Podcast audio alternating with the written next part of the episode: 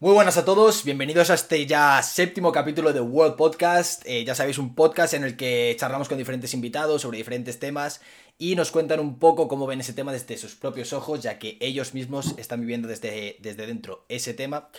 Y hoy vamos a tratar un tema bastante, bastante interesante, eh, que, bueno, a mí personalmente me lo, me lo, propusieron, o sea, fueron a hacer una charla a mi instituto como tal, y, bueno, me lo propusieron como tal, pero a mí es algo que personalmente no me llama mucho la atención, personalmente. Pero tenemos aquí una persona que está metido dentro y lleva ya unos cuantos años dedicándose a ello. Y hoy vamos a hablar del tema eh, ejército, del tema militares, el tema soldados. Y para ello tenemos a nuestro invitado que es eh, Alejandro Alex, o mejor conocido como Keta. Muy buenas, ¿qué tal todo? Hola, buenas, tío. Eh, pues nada, bien, aquí estamos. Yo... Sí, dime. Sí, dime. No, te iba a decir que. ¿Cómo prefieres que te llame? Eh, ¿Alex, Alejandro, Keta? Nada, me da igual, o sea, como quieras. ¿Keta, por ejemplo? Como Keta, por ejemplo. O sea, para explicarlo, es que él, y yo nos conocemos desde, desde que éramos enanos, y hemos ido al colegio toda la vida juntos. Y bueno, Keta es el mote que tenemos desde siempre, ¿no? Sí, sí, desde, chiquitito. Eso es, eso es. Pero... Pues, pues bueno, Keta, la primera pregunta es eh, obligada, se la hago a todo el mundo. Y es: ¿quién eres? ¿Por qué estás aquí? pues mira, yo, como has dicho, yo soy Alejandro, eras Carrascal, he conocido militarmente como eras. Y nada, a mí lo de militar me gustó siempre desde pequeño. Y pues ahí acabé, estudié para ello y ahí acabé. ¿Y por qué te dio por meterte a ser militar? Siempre, siempre me ha picado militar. Tú sabes que siempre cuando preguntaban en el colegio, ¿tú qué quieres ser? futbolista, torero, tal. No, yo militar, siempre. Y no sé, viene todo desde una, un accidente de helicóptero que hubo en Afganistán. Sí. Y desde ahí dije, hostia, yo quiero ser militar. A partir de eso. Aquí, aquí está, sí, sí, desde, pues yo qué sé, tendría seis años. Fue en, no me equivoco, es que no me acuerdo cuándo fue el accidente, por 2006, 2000, por ahí. Tenía, pues, bueno, 10 años casi. ¿Y sabes por qué se produjo el accidente? O sea, ¿fue fallo o, lo tumbaron? Fallo, fallo humano creo que fue. No. Del piloto, me imagino, ¿no? Es que, claro, esas cosas tampoco se saben muy bien. Tampoco te cuentan toda la verdad, pero. Pero supuestamente sí fue fallo, fallo del piloto. Vale, vale. ¿Y cómo es que Pero tampoco, tampoco me acuerdo muy bien, porque fue hace muchos años, ¿sabes? Hmm. ¿Y cómo es que te llamaba la, atención? O sea, ¿qué es lo que te llamaba la atención de, ser militar? Servir a España. O sea, ir fuera, tío. Y de hecho, ahora si tengo suerte, en seis meses me voy a Mali. ¿A Mali? Y a Mali, sí. Y no sé, yo estoy con muchas ganas, tío. Porque es, es en verdad, todo, todo el mundo lo dice, ¿cómo te vas a ir para ahí? ¿Que te puede pasar algo? Ya, pero es que yo estoy trabajando todos los días para esto. Total, ¿eh? Al día que llegue, salir fuera. No quedarme ahí en Asturias, que es donde estoy, siempre, ¿sabes? Vale, vale. Tocaremos el tema de, Mali más adelante, ya que, ya que lo has mencionado. quería hacer unas cuantas preguntillas sobre ello. Pero lo primero es, eh, bueno, ¿qué hay que hacer para ser militar? O sea, si una persona quiere, quiere hacerse militar, quiere hacerse soldado, ¿qué es lo que tiene que hacer exactamente? Es muy fácil, porque son pruebas muy fáciles que pasa casi todo el mundo. salvo que tengas problemas en la vista o problemas médicos. ¿Eh? A ver, tú tienes que ir a un psicotécnico, que son test, que tiene siete apartados. No lo sé todos, pero es abstracto, conocimiento abstracto, eh, espacial, eh, matemáticas, creo que hay algo de ortografía, pero nada, muy poco, son 20 preguntillas, muy fácil. Eh, de memoria y las otras que me quedan no sé. Es muy fácil. Coges, te lo miras. Yo para entrar compré dos libros eh, por Amazon, creo que fue, de test y me ponía todos los días dos horas y entré. La primera vez no entré porque es verdad que no iba muy preparado, pero la segunda entré ya. Qué buena cuna. O sea, eso me imagino que será la parte teórica, ¿no? Luego habrá una parte física que hay que superar también. Sí, las partes físicas es muy fácil también, son 13 flexiones. Las más difíciles son 13 flexiones, 33 abdominales, si no me equivoco, eh, que era salto, que es la más complicada, a mí es la que más me jodió, que son dos metros, salto de longitud, dos metros con 0,5. Como mínimo, hay que superar. Eso es el límite va... Si no superas eso, fuera. Claro, como mínimo. claro. Entonces, eh, yo ese es el que más, más jodido lo tuve. Lo estuve entrenando a fuego. Hostia. Y después el Navet, que es la prueba de los pitidos, que era siete y media. O sea, creo. Eh, ¿Cómo es la prueba esa? Porque he dicho que sí, pero no tengo ni puta idea de cómo es. ¿No te, acuerdas de la Kuznavet, la que nos ponían que eran 20 metros? Sí. Y tenías que ir, pitaba y tenías que volver. Y así ibas y volvías. Ya ves, ya ves. Y luego el pitido cada vez iba. Se hacía antes, ¿no? Y tienes que ir cada vez, cada vez iba más rápido. Vale. Efectivamente. Esa prueba, son siete y medio que es. Cualquiera lo pasa.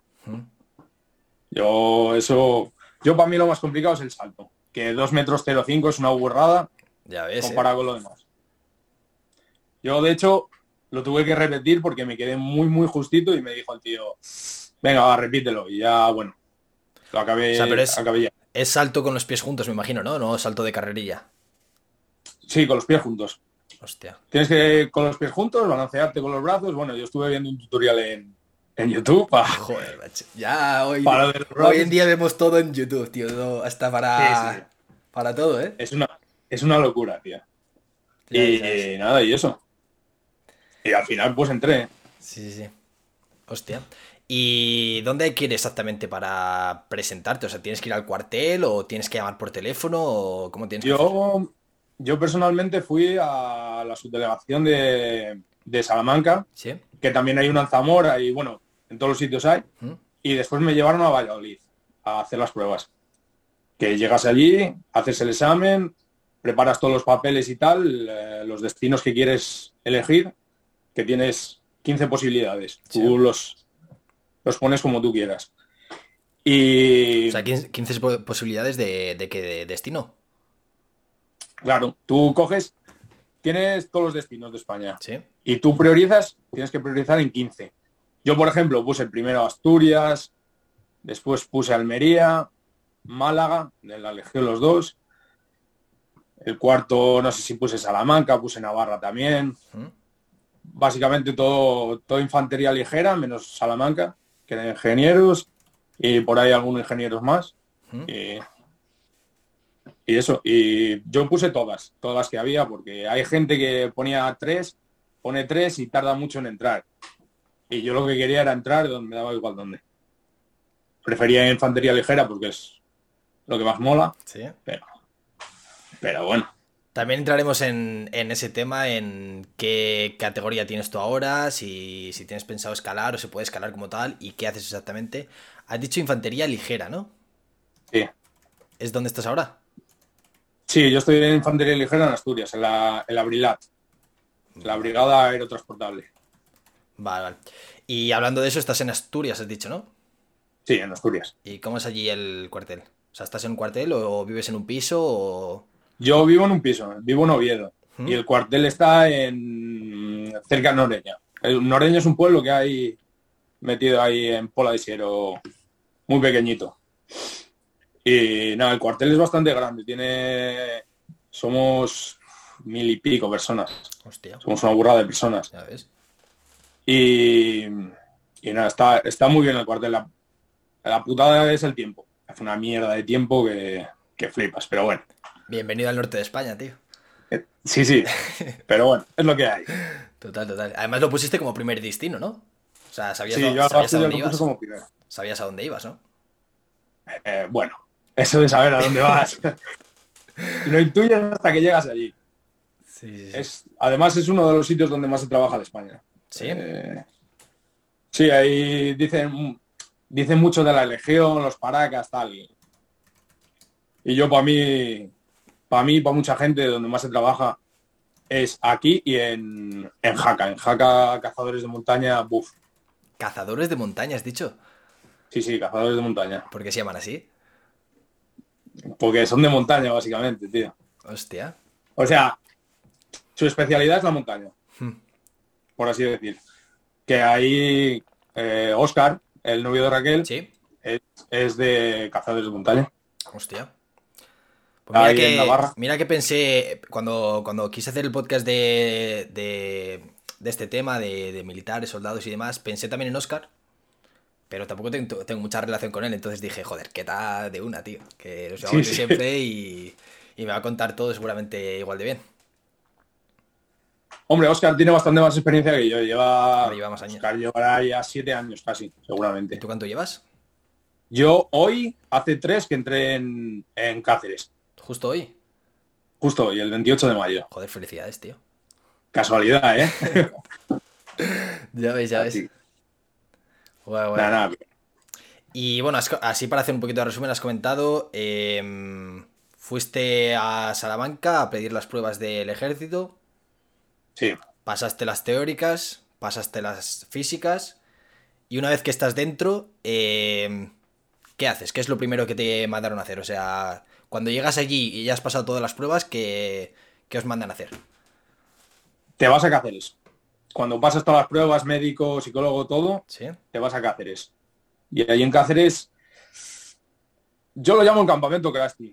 Es, es un campamento. Vas allí, pues a aprender. Hay gente que no tiene ni puta idea de nada y ahí se le va enseñando un poco a, pues eso. Tiene dos partes. Que antes, antes del COVID, duraban dos meses cada una, una cosa así. Y en la parte general te enseñan un poco todo la vida militar, eh, orden cerrado, que es desfile y estas cosas. Eh, te enseñan a, presentarte, a saludar y estas cosas. Y después en la parte específica ya te enfocas lo que viene siendo a yo infantería ligera, eh, el de caballería, caballería más, más, claro, más específico todo, ¿no? O sea, te enseñan como la educación, digamos, ¿no? O sea, cuando viene el, el- el general tienes que estar firme, hacer así, o cómo mover el tipo de arma en, en- en los desfiles como tal, ¿no? Claro, tienes que, pues eso, sobre el hombro, te enseñan a hacer el sobre el hombro, te enseñan a desfilar, básicamente para la jura de bandera también. La jura de bandera es impresionante, eso me mola muchísimo, tío. Hablaremos también de ello ahora en un ratillo. Y bueno, eso eh, te empiezan a enseñar la parte, mm, la parte, digamos, que hemos llamado así como educacional. Mm. Y después cuando, o sea, ¿cómo dices a, qué- a qué te quieres es- especializar? O sea, tienes que ir a un sitio y decirle, oye, yo quiero hacer esto. No, no, no. Eso lo eliges antes. ¿Mm? Eso, en los. Cuando tú echas los papeles el primer día, que ponen los destinos a los que quieres ir, ¿Sí? ahí es donde lo pones. Porque, por ejemplo, de Asturias es infantería ligera. Eh, después eh, puede ser ingenieros en Salamanca, por ejemplo. Caballería Valladolid. Eh, ¿Qué más hay? Transmisiones en Burgos. Caballe- Eh, ¿Hay caballería todavía? ¿O a qué te caballería son refieres los, con ca- caballería? son los carros de combate. O sea, lo que vienen siendo los tanques que llamamos comúnmente. Vale, vale. vale. Hostia, eso está guay, ¿no? Eso está muy flama ahí. Te tocas el nardo como quieres, pero bueno. ¿Has estado alguna vez en un tanque? No, nunca. ¿Te gustaría? Los he visto los Centauro de cerca, en, en San Gregorio, en Zaragoza, pero nunca he estado dentro. ¿Y te gustaría? Hombre, siempre, siempre, todas esas cosas que sean experiencia molan mucho, tío. Total, ¿no? Por probar, por lo menos. Aunque no sea en la guerra, Claro. pero por probar, estar un día, tirar unos cuantos tiros ahí al campo. Claro, claro. Eso es- sería de puta madre. Yo, de hecho, que estaba en Cáceres con los de caballería y me hablo con alguno. Sí. que un chaval se ha ido ahora a Mali, de hecho, se ha ido hoy. Y, y dice que encantado. Él es de Salamanca y me lo encontré un día en Salamanca y se sacó los carnés y todo de esto y que muy guapo, muy, muy guapo. Claro, me imagino que tendrás que sacarte carnés como... O sea, no como el de camión, pero tendrás que especializarte en un tipo de carné, ¿no? Mira, yo, eh, estos los de caballería son otra movida. Yo no sé cómo funciona 100% eso. ¿Mm? Pero yo ahora me voy a Zaragoza dos semanas a sacarme el lince. El lince es un, es un vehículo blindado ¿Mm? eh, hecho para, para los IEDs, básicamente. Los IEDs son artefactos explosivos caseros, Vale. por así decirte. Te, te agradezco que lo expliques porque ni puta idea. Si dices iniciales y tal, no tengo ni puta idea. ¿eh? Ya, a mí también me pasa a veces cuando queda con las iniciales. ¿eh? Bien, bien, bien. Y, y nada, básicamente eso es un vehículo blindado ¿Mm? que lleva un arma arriba en la torre que suele ser una 12-70, que es el calibre, es un cartucho ahí bastante importante. Y una máquina que pesa bastante, o una 42, que es una ametralladora mm, ligera, bueno, depende cómo la utilices. Puede ser ligera o pesada, o media, mejor dicho, Sí. o una 4 que es una ligera, es como una mezcla entre el fusil y la 42, ¿sabes? O sea, son los Claro. míticos que vemos que es un coche y que atrás lleva como una ametralladora que hay un pavo así subido encima. Y va haciendo así, ¿no? Esas son las pickups. Vale, las vale. pickups. Eso mola mucho también. Pero, pero el Lince es, es más, más robusto. Esa es un, un vehículo que pesa 7.000 kilos. Hostia. No es cualquier bobada. Ya ves, como un camión casi, ¿eh? Bueno, pequeño. Sí. Muy pequeño. Es, es que es eso, es un, un vehículo que le han metido blindaje, blindaje, blindaje, ¿Mm? hasta pues para eso, para, para ir por ahí en convoy, dar seguridad y esas cosas, ¿sabes? Se utiliza para... Bueno, te iba a hacer una pregunta, pero luego me quiero meter en ese tema. Venga, Eh, vale, estábamos en, en el campamento que tú llamabas, ¿vale? El campamento Krusty, ahí en Cáceres. y el tema de campamentos. eh, ¿Son tan duros como se ven en las películas? O sea, te, os ponen en filas, ponen a hacer flexiones, se vi- vienen los generales ahí, os gritan, os dicen de todo, os llaman de todo. Nada. O sea, el general, para que tú veas un general, puf, tela, ¿eh? se Son que, sargentos se tiene que haber liado, ¿no? Eh, no, es que no suelen andar todos los días por el cuartel, ¿sabes? ¿Mm? Ellos tienen sus movidas. eh, el general es un puesto más político, ¿sabes? Más relaciones con, con otras, otras cosas. Nosotros lo que tenemos en Cáceres son sargentos primeros, brigadas y el capitán y unos cabos. Y entonces son los que con los que tú haces la instrucción diariamente, que sí, te putean, la pelas muchísimo, pero a mí me mola mucho. Y ahora recordándolo después de tres años dices, hostia, es que estuvo muy guapo. Pero al que no le guste, va a decir, vaya puta mierda, yo me quiero ir. ¿Sabes? Hombre, ¿Sabes dónde te, estás, dónde te estás metiendo, no? Te estás metiendo en el ejército, joder. Sí, hay gente que piensa que viene aquí a, a vivir, ¿sabes? Pero no, no, que va. El trabajo es el trabajo. Hay días de vidilla y tal, pero el trabajo es el trabajo, ¿sabes? Y justamente, vale, después de eso, eh, hacéis todas las pruebas, eh, os- ya os, eh, os... ¿Cómo se dice? Eh, ¿Graduáis? No, ¿no? ¿Cómo se dice la palabra? Antes se decía licenciado, Eso. pero no, o sea, juramos bandera. Eso, Juramos bandera, nos dan lo que viene siendo la boina, bueno, ¿Mm? sí, la boina, se puede decir así, Antes, antes de eso, ¿cuánto tiempo hay que estar para, para llegar a jurar bandera? ¿Y dos es, meses, ¿Y qué es todo lo- ¿Dos meses solo? sí, en la parte general. Te pensé que era más. Tú estás en la parte general, juras bandera, ¿Mm? después te dan unas vacaciones y vuelves a la parte específica.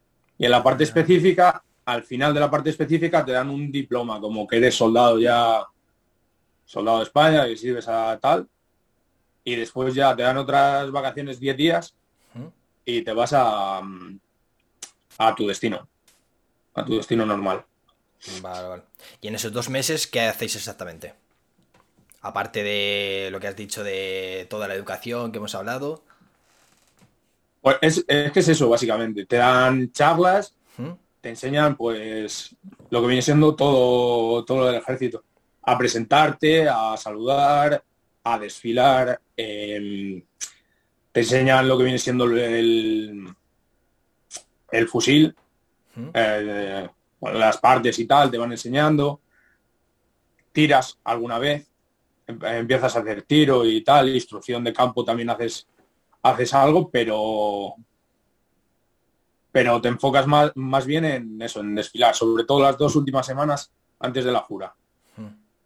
Y las dos primeras semanas antes de llegar, vamos, dos semanas al llegar, es básicamente papeleo y te dan la ropa, el uniforme, botas, tal, ¿Mm? eh, las dos primeras semanas, ¿sabes?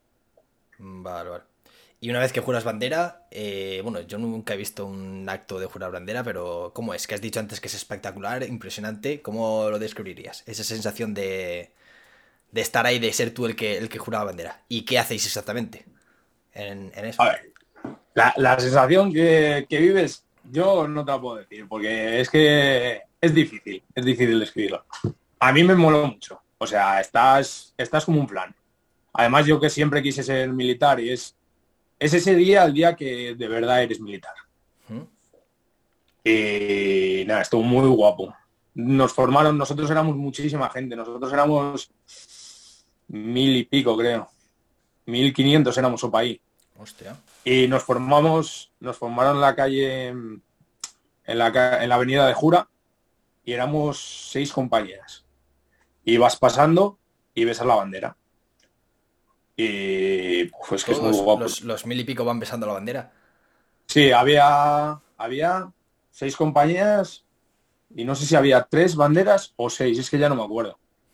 Pero creo que eran tres banderas y vas pasando por ahí, estás en firmes todo el rato, es una reventada, ¿eh? Ya me imagino, para, para, la espalda tienes que acabar reventado, ¿no? Mira, yo el 28 de julio juré bandera, con un calor allí de la hostia. encima en verano, chaval. Y, la gente, claro, la gente se desmayaba y todo. Hostia. Yo, por suerte, mm, juramos con, el traje militar, lo que viene siendo el meta. Pero algunos que juran con el traje de bonito, con el calor que da eso, es locura máxima eso. Te puedes morir, ¿no? Sí, sí. Yo tuve esa suerte, de que no había trajes para todos, no llegaron a tiempo y, y jugamos de mi meta. Pero, pero nada, muy, muy, muy bien. Y los actos de, jurar banderas se hacen. O sea, tú has dicho que en el, campamento este te estás dos meses.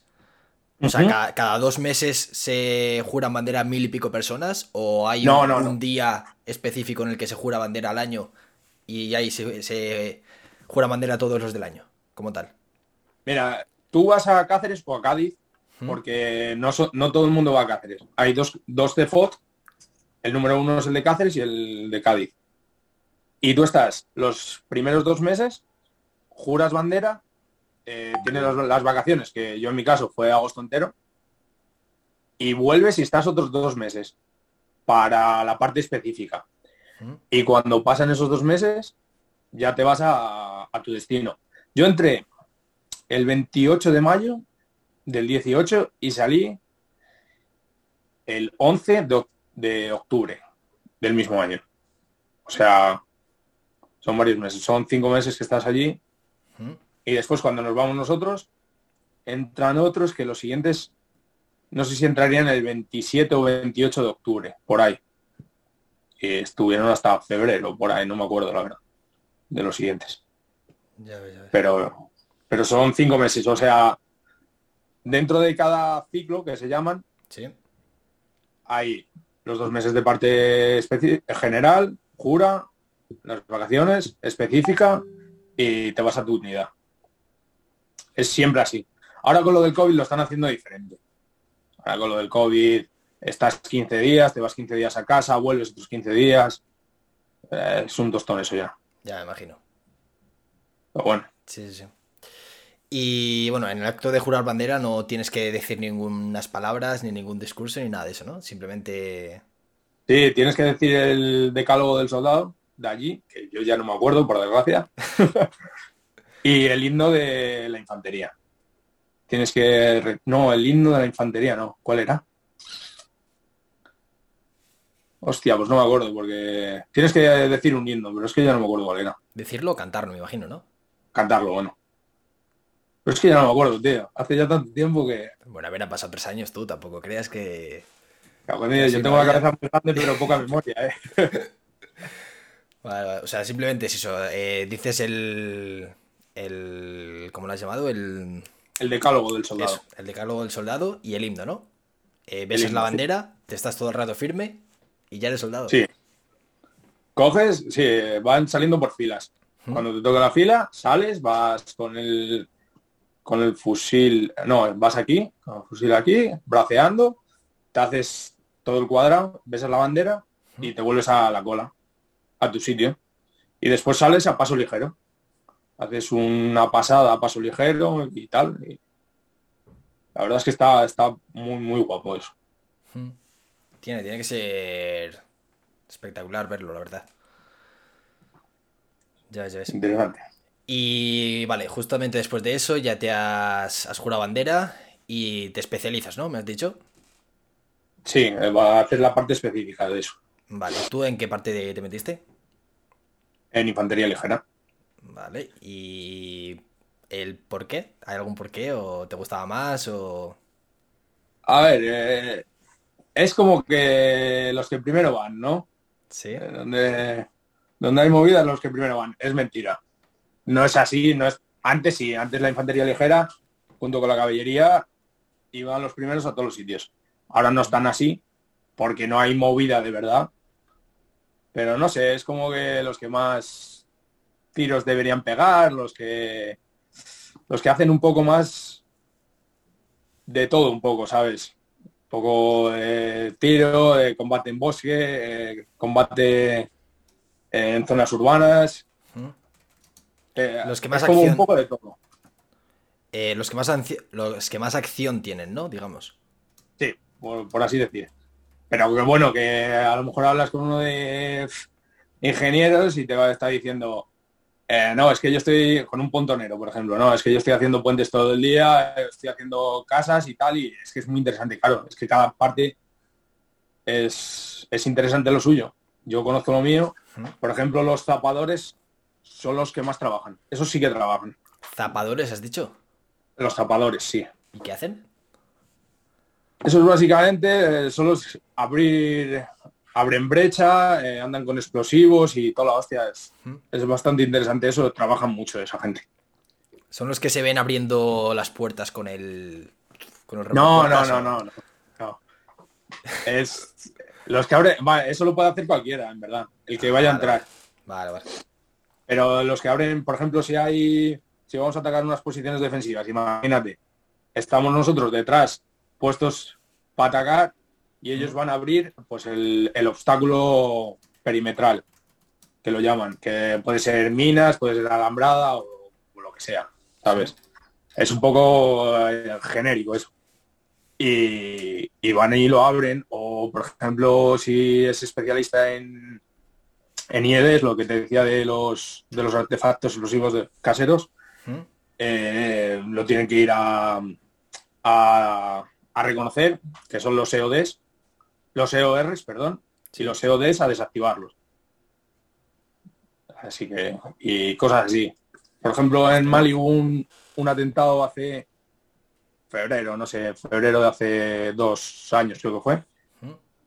Y tuvieron que ir los, los EODs de, de aquí de Pontevedra, que son de la Abrilat también, a desactivarlo. Joder son los que ves con el traje ahí to flama a, desactivar las cosas. bien, bien. Y entrando en tu especialización, ¿qué, hiciste durante, durante ese tiempo que, te especializas como tal? O sea, ¿cómo, ¿cómo, era el día a día allí? En Cáceres. En Cáceres es que es, es como puteándote. Te enseñan, es decir, enseñarte te enseñan poco en Cáceres. Es más puteo tal, tienes charlas, tienes teóricas, pero es no te especializan como tal en, lo que vas a hacer tú diariamente. Sí tienes, tienes apartados, tienes cosas que te van, te van orientando hacia, hacia tu especialidad, pero, pero yo no lo recuerdo especialmente como, como algo que dijera esto es infantería ligera. Sí, claro, el puteo que, que tiene sí, porque a lo mejor te mandan a hacer saltos, te, mandan, pues eso, típicos puteos, pasar por, por una tajea, recta esta, este cortafuegos hacia arriba, que en Cáceres hay unos cortafuegos de la hostia. Cosas así que tú dices, me cago en su puta madre, pero pero especializarte, especializarte, te daban alguna teórica y poco más. Era, es más como todo un poco global, como hay un poco de todo. O sea, pero tú te has especializado ya, ¿no? Sí, llevo ya dos años por y eso, medio. Por eso me refiero que eh, ¿dónde, te especializaste tú? Yo en, Asturias es donde más, más instrucción he tenido. Vale, vale. Entonces me refiero ahí, donde cuando te especializas, donde te ah. especializas, ¿qué, ¿qué, hacéis exactamente? ¿Cómo es eh, tu día a día? Yo mi día a día, por ejemplo, yo antes estaba en otro sitio, ahora eh, pues tienes teóricas NBQ, que es NBQ es, eh, joder, ¿cómo decirte? Nuclear, biológico y estas movidas de, a ver, ¿cómo decirte? ¿Como química? Sí, de ponerte el traje y tal, porque si hay un ataque nuclear, por ejemplo, ¿Sí? ¿sabes? Te van dando cosas. Eh, tenemos, por ejemplo, tiro. Tenemos bastante tiro. Bueno, bastante. Es poco. Yo lo yo tiraría, yo por mí tiraría todas. ¿sabes? No, ya veo, ya, ya. Pero, pero bueno, eh, tenemos tiro, tenemos topografía, por ejemplo. Te, van enseñando un poco de todo, combate en bosque, combate, pues entrar en una casa y limpiarla, ¿sabes? No limpiarla de coger la valleta y el trapo, ¿sabes? Limpiarla de entrar y ver que no hay nadie, o si tienes que sacar un, un, un VIP, un rehén, o que te digan, no, mira, aquí está el malo, lo tienes que matar, ¿sabes? Y te enseñan a entrar en habitaciones y todo. Está, está bastante guay. Que eso en la vida real, como nos toca hacerlo a nosotros, estamos muy jodidos, pero... ¿Por? Porque se tiene que haber liado muy gorda. Eso, para eso está operaciones especiales. Eso, claro, es, esa gente sí, sí, sí pega tiros todos los días. Sí está especializada en eso. Y, por ejemplo, em, montar defensivas. Eh, ¿Qué más? Combate en bosque, ya te lo dije. Eh, ¿Combate cuerpo, cuerpo a cuerpo hacéis? También. Ahora, antes se hacía menos, pero ahora han hecho unos, unos cursos y hay instructores. Yo, por ejemplo, mi teniente es instructor de cuerpo a cuerpo y ahora lo hacemos bastante. Bueno, bastante. Cada 15 días o una cosa así. Lo hacemos. Y bueno, eso está bastante bien, porque esas cosas, el día de mañana si tienes yo voy a Mali, por ejemplo, y un, un tío de esto se pone bobo y hay que darle unas hostias, mejor que matarlo es darle, darle unas hostias. Sí. Movilizarlo, digamos, ¿no? Sí. ¿Y a ti qué tal se te da? A mí, bueno, ya sabes que yo soy muy bruto, pero yo las cosas, las cosas técnicas estas de, de pegarnos, no, yo a lo bruto tengo que ir, pero bueno. También en grilletamiento también nos enseñan a poner las, esposas y tal. Y cada día una cosa. La verdad es que es bastante, bastante dinámico, bastante... te entretienes casi todos los días. También tienes días de que no haces nada, estás de cuartel y, y no hay, no hay nada que hacer, ¿sabes? Entonces no haces nada, pero, pero por lo general todos los días para arriba y para abajo. Bueno, gimnasio sí que hacéis todos los días, ¿no? ¿Os obligan como tal? Educación física, sí, todas las mañanas, una hora. Obligatorio, ¿no? Sí, a ver, eh, obligatorio entre comillas, ¿no?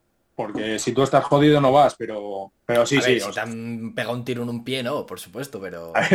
pero si, te pagan un tiro en un pie, estás en casa, tío. no, pero sí, por lo general, todos los días educación física, o bien sea carrera, carrera, series, fuerza, lo que sea, por ahí. Claro, claro, hay que estar de forma, joder. Bueno, aunque yo tengo una forma redonda bastante elegante. joder, pero tú estás cachas, tío, o sea, estás fibrado, ¿eh? Bueno, bueno. Poderoso, digamos. podría ser mejor, pero bueno. bueno, pues ahí tienes que trabajarlo en, en tu trabajo, tío. Ya, ya. Pero es que no todo es eso. Después cuando llego a casa es lo jodido. Hostia. Bien, bien. Y justamente eh, has comentado lo del combate cuerpo a cuerpo y te quería preguntar si tú por algún por alguna casualidad algún día estás de fiesta y tienes una pelea con alguien y yo qué sé, le, le partes cuatro dientes o le partes la nariz o lo dejas inconsciente y te denuncia. Eh, pues ¿Qué represalias habría por ser eh, del ejército? Reza, reza para que, para que te quite la denuncia. Si, básicamente, si hay una movida y te denuncian, mm, tienes bastantes posibilidades de que te echen. Siendo, siendo soldado, bueno, siendo tropa. Tropa no permanente. tienes bastantes posibilidades de que, de que te echen. Igual que si vas con el coche, vas mamado perdido y te pillan y, das delito, ¿sabes? Cualquier delito. Con cualquier delito, ¿no? No puedes tener antecedentes como tal. Eh, es que no es cualquier delito, es delito, no sé cómo se llama, delito no fragante o algo así, no sé. Yo de eso la verdad es que no tengo mucha idea. Pues pero hay que informarse que te pueden echar del trabajo, ¿eh? Escucha, para que no te echen, mejor no meterse en movidas. Total, total, total, total. Eso es, hay que ser buen chico. Hombre, nada, nada. Eh, pero por ejemplo hay mucha gente, hay dos, dos chavales que los pillaron mamados con el coche y tal, y esos están pendientes de, de a ver qué les pasa con, con esto. Y bueno, es que si te pasa, estás jodido. Porque no, no hacen miramientos por, no, este es muy bueno trabajando, pero ha tenido esto. No, o sea, no suelen mirar eso. Suelen básicamente echarte directamente y, a tomar por culo. Hay unos... que ver, ¿no? Claro, es con gente problemática. Es que no es, no es así, no es verdad. Pero bueno, tienen unas, unas bases hechas que, que ellos lo hacen así. Y bueno, pues te, tienes que joder y otra cosa. No queda otra. No queda otra que acatar. Claro. Si, si tienes una pelea, una bronca o algo de esto, que no te denuncie. Es que es, es eso. Porque si no, o llegar a un acuerdo y es que es una putada, es muy turbio esas cosas. Ya ves, ya ves. Y te quería preguntar también otra cosilla. En el tema estético, ¿vale? Veo que, que está rapado como tal. Eh, ¿Te obligan a raparte? ¿Tienes que ir siempre con el pelo rapado o, o, es porque queréis? A ver, yo, yo porque estoy calvo, ¿sabes? Pero, pero no, hay gente que lleva, por ejemplo, un tupecín, tal. Siempre que, esté dentro de unos límites, ¿Mm? puedes llevar el pelo básicamente como quieras. O Tienes que como llevarlo. Yo, como yo no. pondrías tenerlo, ¿no? No, no, tú como tú no. Tenías que llevarlo rapado por aquí. Pues después por arriba. Si quieres tener tu, tu P tal, hay gente que lo tiene. Pero tampoco que sea una locura, ¿sabes? Que esté dentro de los límites. ¿Y las chicas? las chicas pueden llevar el pelo como, quieran. Bueno, nunca he visto una tía con el pelo rosa dentro del ejército, pero con coleta, siempre que cuando vayan de uniforme lo lleven o con coleta o moño o trenza, pueden tener el pelo como quieran de largo. Hostia. ¿Y qué opinas tú de eso? a mí... De que a los tíos nos dejen tener el pelo largo. a mí la verdad es que me la suda eso. ¿Y por qué? ¿Y sabes por qué, por qué es exactamente? ¿Más por tema estética o tiene una funcionalidad? Yo que sé, a, a lo mejor con el pelo largo, yo que sé, cualquier cosa. No, antes era. Esto viene de cuando había mil y tal. Sí. Que lo rapaban a todo el mundo porque si alguien tenía piojos se lo pegaba a todos. Mm. Y por eso viene. Ahora es como muchas cosas de las de antes. Se ha quedado se ha quedado, se ha ido quedando, se ha ido quedando y como el ejército es algo que, que no, no se moderniza, por así decir. Muy conservador, sí. Pues, pues se ha quedado. Pero bueno, que yo, de todas maneras, lo veo bien, ¿sabes? Porque si no, a lo mejor uno te viene aquí con unas greñas de la hostia o, o uno te viene con una cola de rata como las que había antes, ¿te, acuerdas? Mientras, mientras sea efectivo en su trabajo, ya, bueno, yo, yo eso sí que no lo veo así, pero bueno. No sé, un, poco, un poco de estética, ¿sabes? Sí, sí. A ver si tienes que, tienes que, a, plena imagen tienes que dar una imagen de como de seguridad y tal, ¿no? O sea, eres. Eres la seguridad del país como tal. Tú imagínate, vas por, por la Balmis, por ahí. La, la Balmis es la operación del COVID, la que hicimos nosotros, ¿vale? De salir a patrullar, desinfectar y tal. Imagínate que te viene uno con el, pelo así por aquí a, a lo heavy metal o tal. Como pues, tengo yo. No, da, una imagen, aunque el tío sea un matizado de la vida y tal, da una imagen que a lo mejor, ¿sabes? Que a mí me daría igual. A mí, por ejemplo, hmm. que cada uno haga lo que quiera, pero, pero no sé, a mí no me parece tampoco mal que sea así. Pero yo lo que manden. ¿sabes? Total, total, sí, no puedes hacer nada, así que a no ser que llegues ya a altos mandos. Que va, y esas cosas es muy difícil cambiarlas, tío. Esas cosas, uf. Se podrían cambiar seguramente, pero, pero sería bastante chido. Es simplemente decir, mira, da igual que no hace falta que se rapen, ya está. Es como lo de, lo de los tatuajes de antes. Antes no admitían, eso no te, iba a preguntar, tatuajes. te iba a preguntar también, el tema de tatuajes, piercings, pendientes Los ¿Y barba? tatuajes, y barba también. la barba, con, si la llevas arreglada, yo por ejemplo, porque no me sale mucho por aquí, pero si la llevas arreglada y tal, sí la, te la dejan llevar sin problema. Los tatuajes, O sea, la puedes tener larga, aunque esté arreglada, la puedes tener larga, ¿no? O sea, una barba por aquí, por ejemplo. hay gente que tiene bar- barbona, barbona. ¿Tú te acuerdas de Leal? El de Abelón. Eh, sí. Leal, José, el hermano sí. de José. Sí, sí, sí. Pues ese te- tenía una barba muy, muy, muy elegante. Y no tenía problema. Eh, si- siempre que la lleves arreglada, que no tengas una barba de mierda, siempre que la lleves arreglada la puedes llevar, sin problema. Bien. Y lo de los tatuajes que te iba a decir, Ujú. siempre que no tengas por aquí o tal, que no se vean mucho, por ejemplo, por los brazos puedes tener, hay mucha gente que tiene todos los brazos tatuados o to- todas las piernas, Sí. no suele ser ya un tan, tanto problema. Por ejemplo, en mi ciclo sí que fue cuando estuve yo haciendo las pruebas en Valladolid, sí que hubo una chica que la echaron por tener un, un tatuaje en el tobillo. Un tatuaje era una cosa así en el tobillo. Es que a mí me parece, en verdad me parece una jugada eso de los tatuajes. Hombre, si tienes aquí una esvástica, pues, tío, A ver, depende del tatuaje también, pero, o sea, es que en el tobillo normalmente siempre ves con pantalones largos, ¿no? En el tobillo no se ve como tal. Ya, pero le pusieron la pega de que las chicas iban con el traje de el de bonito, que ellas llevan falda, pues ya le pusieron. Yo esa chica lo recurrió y al final acabó entrando. Pero es que esas cosas depende de quién te toque. Eso no puedes saber. O sea, es que yo había visto que había como ciertas zonas donde no te dejaban tener tatuajes. O sea, por ejemplo, hace poco vi un- una entrevista a un soldado y dijo, o sea, él, él estaba en, en Estados Unidos de, de soldado. No sé si aquí serán las cosas diferentes o tal. Pero tenía un tatuaje creo que aquí, más o menos. Y se lo tuvo que quitar porque si no, no entraba en el ejército. No le dejaban. Y creo que no podía tener tatuajes de aquí para abajo. eh, En el cuello creo que tampoco. Bueno, en la cara menos todavía, pero... Es que es, es depende, depende de quién te toque, porque hay gente que sí que tiene muchos tatuajes. O, por ejemplo, que entra sin tatuajes y se los sale de dentro. Un chico eh, que yo conocí, que yo estuve con él, lo tenía aquí. Y se lo tuvo que quedar con- quitar con láser.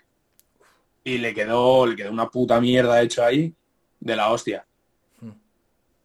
Es que depende. También cada vez que avanza te vas, van viendo los tatuajes como algo más normal, ¿sabes? De hecho, no sé si es la policía o la Guardia Civil, que antes no te dejaban ningún tatuaje y ahora ya empiezan a, a decir que depende de qué zonas. Esto es día a día, avanzando. A mí, por ejemplo, los tatuajes no tengo ninguno, pero tampoco sería una cosa que dijeras, joder, un tatuaje. Hombre, depende del tatuaje, ¿sabes? Hmm. Pero Claro, claro. Ya ves, ya ves. Joder, qué movida, eh.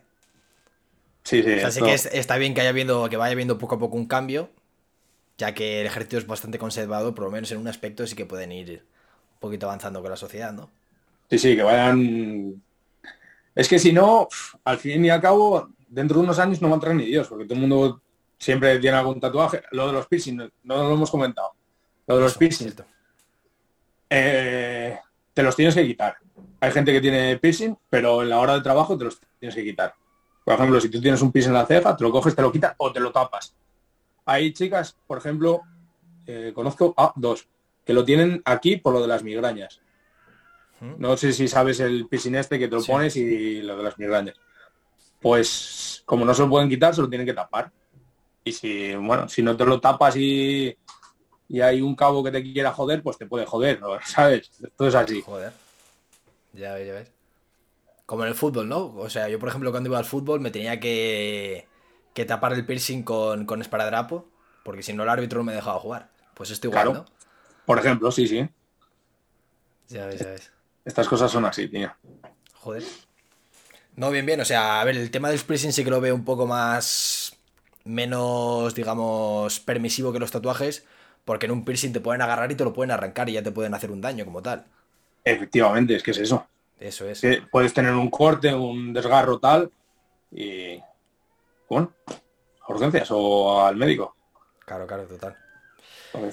Y te quería preguntar también, em, porque a mí me lo dijeron mucho cuando, cuando vinieron a hacer la charla en, en el instituto, no sé si te acuerdas, cuando estábamos en cuarto, que vinieron los, bueno, pues, gente del ejército a dar una charla, lo mítico de que te quieres apuntar al ejército, no sabes qué hacer cuando acabes el instituto, tal, pues, eso. sí, sí, lo mítico. Y decían que, que podías entrar al ejército y que dentro podías estudiar lo que quisieras, que el ejército te, te pagaba la carrera, eh, te pagaba los estudios como tal, pero tenías que servir cientos años en el ejército. ¿Eso cómo funciona? O sea, puedes estudiar lo que quieras. eh, ¿Cómo funciona?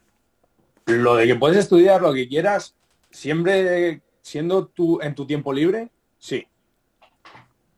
Pero yo lo de que te lo pagan, no sé nada de eso. ¿eh? O sea, sí que a lo mejor hay ayudas, con el inglés hay ayudas, hay cursos de hecho internos, con los idiomas, con estas cosas, con cursos de sanitario y tal, pero pero que te paguen, por ejemplo, tú quieres hacer psicología, por ejemplo, ¿Sí? eh, no te lo pagan. Tú lo tienes que hacer en tu tiempo libre, en tus ratos libres, eh, por la tarde, cuando salgas de trabajar, o fin de semana, vacaciones, esas cosas. Si ¿Y tienes... si- Mm, ¿Y si sí. lo que vas a estudiar lo vas a ejercer dentro del ejército? Es que es complicado eso. ¿Ahí ya Es la cosa cambia o no? O sea, yo, por ejemplo, si quiero estudiar est- psicología y quiero ser psicólogo de, de soldados que vienen de misiones dentro del ejército. O, Pues- estar, allí, o estar allí con los soldados en, en la misión, pero siendo el psicólogo de ellos. Eh, ¿Podría estudiarlo dentro del, del ejército y me lo pagarían ellos? Tendrías que ascender a teniente. Hostia. Eso es que los sanitarios eh, básicamente son oficiales. Yo creo que, que sanitarios, soldados, es que no, no estoy muy enterado de eso, pero creo que no hay. O sea que son todos oficiales, tío. Hostia. Tenientes, alférez, alférez, bueno, yo conozco un alférez sanitario, tal. Sí, básicamente. Después que en, que en cada unidad haya gente, ayudantes o auxiliares de, de los sanitarios, sí. De hecho, hay cursos, conductor de ambulancias, eh, auxiliar de, pues yo que sé, te viene uno que, que se ha caído y se ha dado la cabeza. Pues para auxiliar al, al médico, al teniente médico, pues sí, hay cursos y lo haces ahí. Pero hay que tener cierta, cierta antigüedad y, y hacerlo y aprobarlo, ¿sabes? Y que salga la plaza esa, porque eso va por plazas también. Total, total. Y el tema de sanitarios dentro del ejército, eh, ¿trabajáis con vuestros propios sanitarios o si tenéis un accidente, pum, sanidad pública? Eh, trabajamos con los propios sanitarios, pero suele, suele derivar siempre a- al seguro, bien sea Deslas, Asisa o M- eh, MQ, creo que se llama. Sí, la, la que sea, sí. Sí, o sea, privados, ¿no? sí. O sea, mutuas, digamos. efectivamente, sí. Eh, yo, por ejemplo, tengo a Deslas y, y pues eso, te llevan, te llevan al hospital y después en el hospital pues te hacen lo que sea. El- por ejemplo, un chico en las maniobras, un chaval en las maniobras, eh, se cortó con la navaja aquí, se la clavó básicamente, y lo llevaron de ahí y lo llevaron al hospital. Le pusieron los puntos, le hicieron las eh, lo de la tetánica esta, no se la pusieron. Le hicieron una prueba, no sé qué movida. Y, y eso, pero en el hospital, en el propio hospital. Eso es que no hay medios tampoco. Y no se quieren ensuciar las manos tampoco, por así decir. Porque imagínate, tú llegas y dices, nada, me duele aquí un poco el cuello, dices, "Ah, una contractura y después tienes un esguince cervical, no es tan heavy, pero suponte. Entonces, tampoco se quieren lavar las manos. O sea, vamos, o sea, se quieren lavar las manos. Quieren eso, lo llevan al, hospital y el hospital que con sus médicos y sus cosas que hagan lo que tengan que hacer. Y eso aquí, pero si por ejemplo estás en, una misión, ahora nos metemos en el tema de que querías ir a Mali como tal. Eh, si estás en una misión, eh, ¿qué médicos? Eh, ¿Lleváis médicos también o solamente lleváis soldados? los médicos van aparte. Pero, por ejemplo, allí en Mali creo que hay contratada, como si aquí contratas el SAMU, ¿sabes? Pero tus médicos... O sea, médicos, médicos de allí, de Mali. Es, es, o médicos privados de aquí de España. Es como una mutua de allí. No, no, de allí. No sé, a lo mejor viene de Estados Unidos. No sé de dónde vendrá exactamente. Pero a nosotros por lo que nos han comentado así un poco por arriba, es, es de no es, es civil, no es militar, ¿sabes? los médicos que hay allí. Sí que llevaremos sanitarios, pero pero no sé, no sé ni la cantidad de sanitarios que llevaremos ni lo que llevaremos en sí. A lo mejor llevamos unos sanitarios para un día si, si estás jodido de una cagalera, vas a ellos. Pero si te tienen que evacuar, lo haga la empresa civil que está contratada. Joder. Y bueno, ya metiéndonos en el tema de, Mali, eh, cuéntanos, tú te quieres ir a, Mali de expedición, se, llama expedición, ¿no? De misión, eso es, una misión. misión de paz. Son misiones de paz. ¿Y qué vais a hacer allí? ¿Y qué vais a hacer allí? ¿Y qué esperas encontrarte allí? ¿Qué vamos a hacer allí? Allí básicamente es una, una, misión de entrenamiento a las, a las fuerzas malienses. ¿Qué nos vamos a encontrar allí? Pues no creo que gran cosa nos encontremos. Porque... O sea, lo que vais a hacer es entrenar a, la gente de allí. ¿A su ejército o cómo? Sí, vamos a, entrenar al ejército de allí. A darle unas pautas para que ellos lidien con, con, el, con el ISIS y esta gente que están introduciéndose en el país. No sé si viste lo de los periodistas de Burkina Faso hace poco. Eh, los que estuvieron haciendo el documental de caza furtiva. Sí, eso, que los mataron y tal, fueron esta gente del ISIS y esta gente. Y básicamente lo que nosotros vamos es a entrenar a esa gente para que para que puedan luchar contra soldados. ¿Eh? soldados, Para que sean soldados como tal. Sí, básicamente, bueno, soldados o uh, sargento, ¿sabes? hay bastantes, bueno, lo que sea, no sé, la verdad es que no, hemos empezado mucho con la preparatoria esa, pero pero sí, básicamente sí, entrenar, eh, haremos convoys para pues tener que tenemos que ir de Bamako a, ¿cómo se llama otra? Eh, bueno, a otra ciudad ahí en, en, la mitad de Mali, pues tienes que hacer un convoy de tres días, por ejemplo. Tienes que ir a otra ciudad, a Culicoro, tienes que ir a otra ciudad que tardas un día, pues tienes que hacer el convoy, ¿sabes? Dar seguridad a ese convoy, por ejemplo. A los trainers que se llaman. ¿El convoy qué es exactamente? El convoy es eh, un conjunto de camiones. Tú, que, tú necesitas ir de Bamako a Culicoro, montas el, el convoy con lo que te he dicho, con los lince, que son los que dan de seguridad, los RG, que es un bicho bastante más grande, o sea, no sé si 15.000, 16.000 kilos. Y, y, montas, pues llevas lo que tengas que llevar, llevas a los trainers, eh, comida, agua, a lo mejor es, es logística lo que llevas, hmm. lo que tengas que llevar, y lo montas, montas el convoy y, y te vas. Y, a lo que sea. Y te puede, puede haber contacto con el enemigo o puede que no, ¿sabes? Por eso tú, básicamente lo que vamos a hacer allí es seguridad. Seguridad. ¿Y cuánto tiempo vais a estar? Seis meses. Y luego volvéis, ¿no? Sí. Sí, con suerte volvemos. Si no, pues, A ver, esperemos. esperemos, esperemos. Malo será que no, hombre. No creo que, ya te digo, no creo que haya movidas. De hecho, creo que solo ha habido un ataque a la base española y fue hace dos años, en febrero del 2019 creo que fue.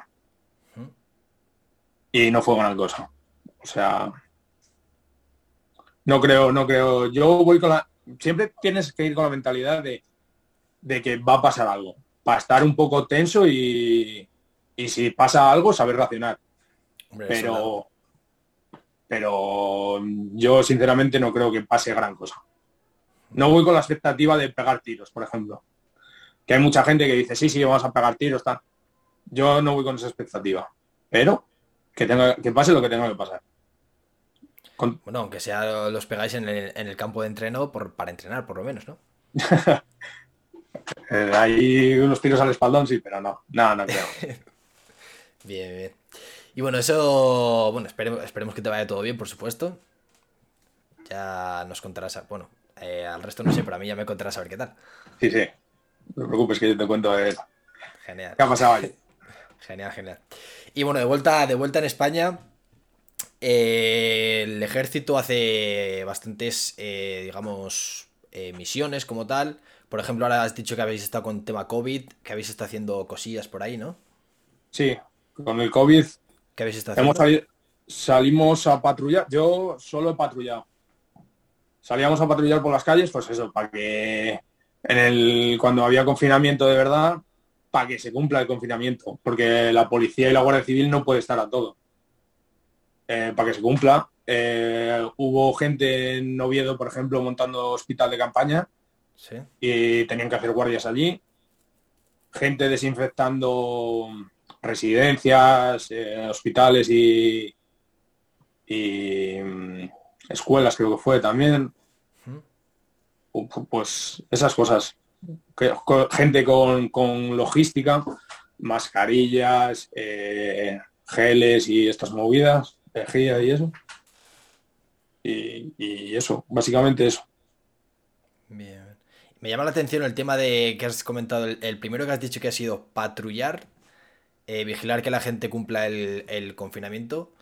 Si alguien no lo cumplía, si veías a alguien fuera, ¿qué, hacíais? ¿Teníais potestad para multarle o llamabais a la policía o qué hacíais? Nosotros nada, llamamos a la policía, no teníamos... Porque las armas no las sacabais, ¿no? Eh, no, no, íbamos sin fusil eh, el jefe de vehículo, como se iba por vehículos, el jefe de vehículo llevaba una pistola, pero por llevar algo, básicamente. Pero no, nosotros si pasaba algo teníamos que llamar a, la policía local del sitio o a la Guardia Civil. No podíamos multar ni, ni pedir documentación. Bueno, documentación eh, al principio no podíamos, después empezaron a que el DNI y tal, bueno. Y nada, eh, le preguntabas básicamente dónde vas. Había gente que te decía, no, mira, es que vengo de la farmacia o voy a la farmacia daba la vuelta a la esquina y estaba, yo qué sé, haciendo otra cosa, hablando con uno. Había gente que salía con las bolsas de la compra de casa, para irse a dar el paseo con las bolsas de la compra y volvía para casa. O sea, había mucha gente que decías, hostia, pero bueno, la gente se, lo soltaba como quería muchas veces. A ver, también tienes que comprender a la gente que estuvimos muchísimos meses encerrados y estar tanto tiempo encerrado en casa es duro. ¿eh? Sí, la verdad es que... hay que entenderlo por una parte, pero también hay que ver la parte responsable de, esa gente que... claro, es, Que, es que se puede salir de casa, pero había mucha gente que, decía, no, yo voy a pasar el perro. ¿Y dónde tienes el perro? Nada, es que lo tengo en una finca que está a 5 kilómetros. Tío. No, se, me ha perdido, se me ha escapado y lo, estoy buscando como tal. Claro. que había mucha gente, había uno que la policía local ya lo tenía fichado, que salía todos los días a cierta hora a una tienda a comprar una botella de Coca-Cola y lo que fuera, unas patatas, una bolsa de fritos o de lo que fuera. Solo por eso. Y como en teoría son necesidades básicas, pues no le podían decir nada. ¿Sabes? Bueno, si va con, con su mascarilla, se desinfectaba las manos, iba como tal. Era cuando no había mucho lado de las mascarillas, no se llevaba mucho. Es que era complicado eso de las mascarillas. ¿eh? Yo, por ejemplo, patrullé mucho sin mascarilla. Porque no había. Al principio no sé si te acuerdas que no había mascarillas. Y, y claro, es que no tenías que hacerlo. tenías que ir sin mascarilla. Joder, pero sois el ejército, tenéis que dar una mínima imagen, ¿no? De responsabilidad, aunque sea ponte una braga, ¿no? Lo que sea. Algo, algo que te cubra aquí, por lo menos, para dar esa, esa sensación de, de, seguridad y responsabilidad. Pero es que no había, tío. No había. Sí, a lo mejor al, final sí, ya nos poníamos, ya íbamos más, más equipados. Pero nosotros al principio, yo me acuerdo con, con unos guantes, de guantes no de militares. O sea, guantes de, de trabajo. Y sin mascarilla ni nada nos daban un botecito de gel, así pequeño, y a patrullar. Porque es que no, no había, no había, no había nada. Entonces, después ya sí, ya fueron llegando más cosas. Que si guantes, que si mascarilla, tal, pero poco a poco. Ya ves, ya ves. Es que como empezó todo así un poco de sopetón, pues nos pilló en bragas. Sí, a todo el mundo, a todo el mundo en general nos pilló, nos pilló en bragas como tal. Bueno, de hecho yo estaba de maniobras en Zaragoza cuando nos dijeron, nada, que no se cierran. Digo, y pensábamos, vaya locura, que, ¿qué estará pasando ahí fuera? Y decían, decía la gente, es que no, no, lo no lo vais a creer cuando salgáis. Y cuando salimos, que de, Zaragoza a Asturias hay un montón de horas, y, y, teníamos que parar. Y paramos en un área de servicio que no había nada, nada, ni nadie. O sea, yo flipaba aquel día. Desierto todo, ¿no? Es que no había ni, coches ni nada por la calle, tío. Y flipábamos, decíamos, pero ¿y esta locura qué es? Y ya, claro, ya te empezabas a informar más y más, y hostia, toque de queda, tal. Una locura fue eso. Ya. Sí, fue, fue un poquito locura, la verdad. Pero bueno, ya esperemos que, que todo esto se acabe pronto y ya parece que, que estamos viendo el final del túnel, por lo menos. Parece que sí, parece que sí. A ver, a ver cómo acaba esto. Por lo menos con las vacunas y tal. Esperemos, esperemos. ¿A ti te han vacunado? De la primera. AstraZeneca. O sea, estás esperando a la segunda, ¿no? Sí. Que será finales de junio, principios de julio. Por ahí. Vale, vale. O sea, ¿el ejército en ese tema ha tenido alguna preferencia? ¿De qué? ¿De vacuna? De, sí. Eh, no, nos, nos dieron AstraZeneca y ahora no sé qué nos van a hacer. La verdad es que dicen que nos van a poner la Pfizer, otros dicen que nos van a poner la misma. No sé. Yo creo que fue un poco la de la que. Pues la que. No la que sobró, sino la que más había, ¿no? Porque en aquella era la que más había hasta Entonces. o sea, pero a ti. O sea, pero me refiero, ¿a ti te han vacunado por, por ser del ejército o por ser funcionario público? Por, eh, por ser... tú, tienes, tú tienes la misma edad que yo y a mí no me ha vacunado, por, por ejemplo. Claro, pero yo me han vacunado por eso, por ser de las fuerzas y, cuerpos de seguridad del Estado. Ah, vale. O sea, te han vacunado al mismo tiempo que a un policía, ¿no? Digamos. A los policías antes. A los, a los militares como yo, que ya no salíamos ni nada, nos han vacunado bastante más tarde. Había militares, por ejemplo los de la UME, los vacunaron bastante más pronto. No me acuerdo cuándo fue, pero bastante más pronto. Un par de meses antes o así, seguro. Y los de la policía yo creo que ya estarán, si no son todos, casi todos. Fijo, fijo. esperemos que... Priorizaron, ¿sabes? Es normal. No es lo mismo un policía que está todos los días de cara al público que yo que voy al cuartel, sí, estoy con mucha, mucha gente, pero no es lo mismo, ¿sabes? Total, total.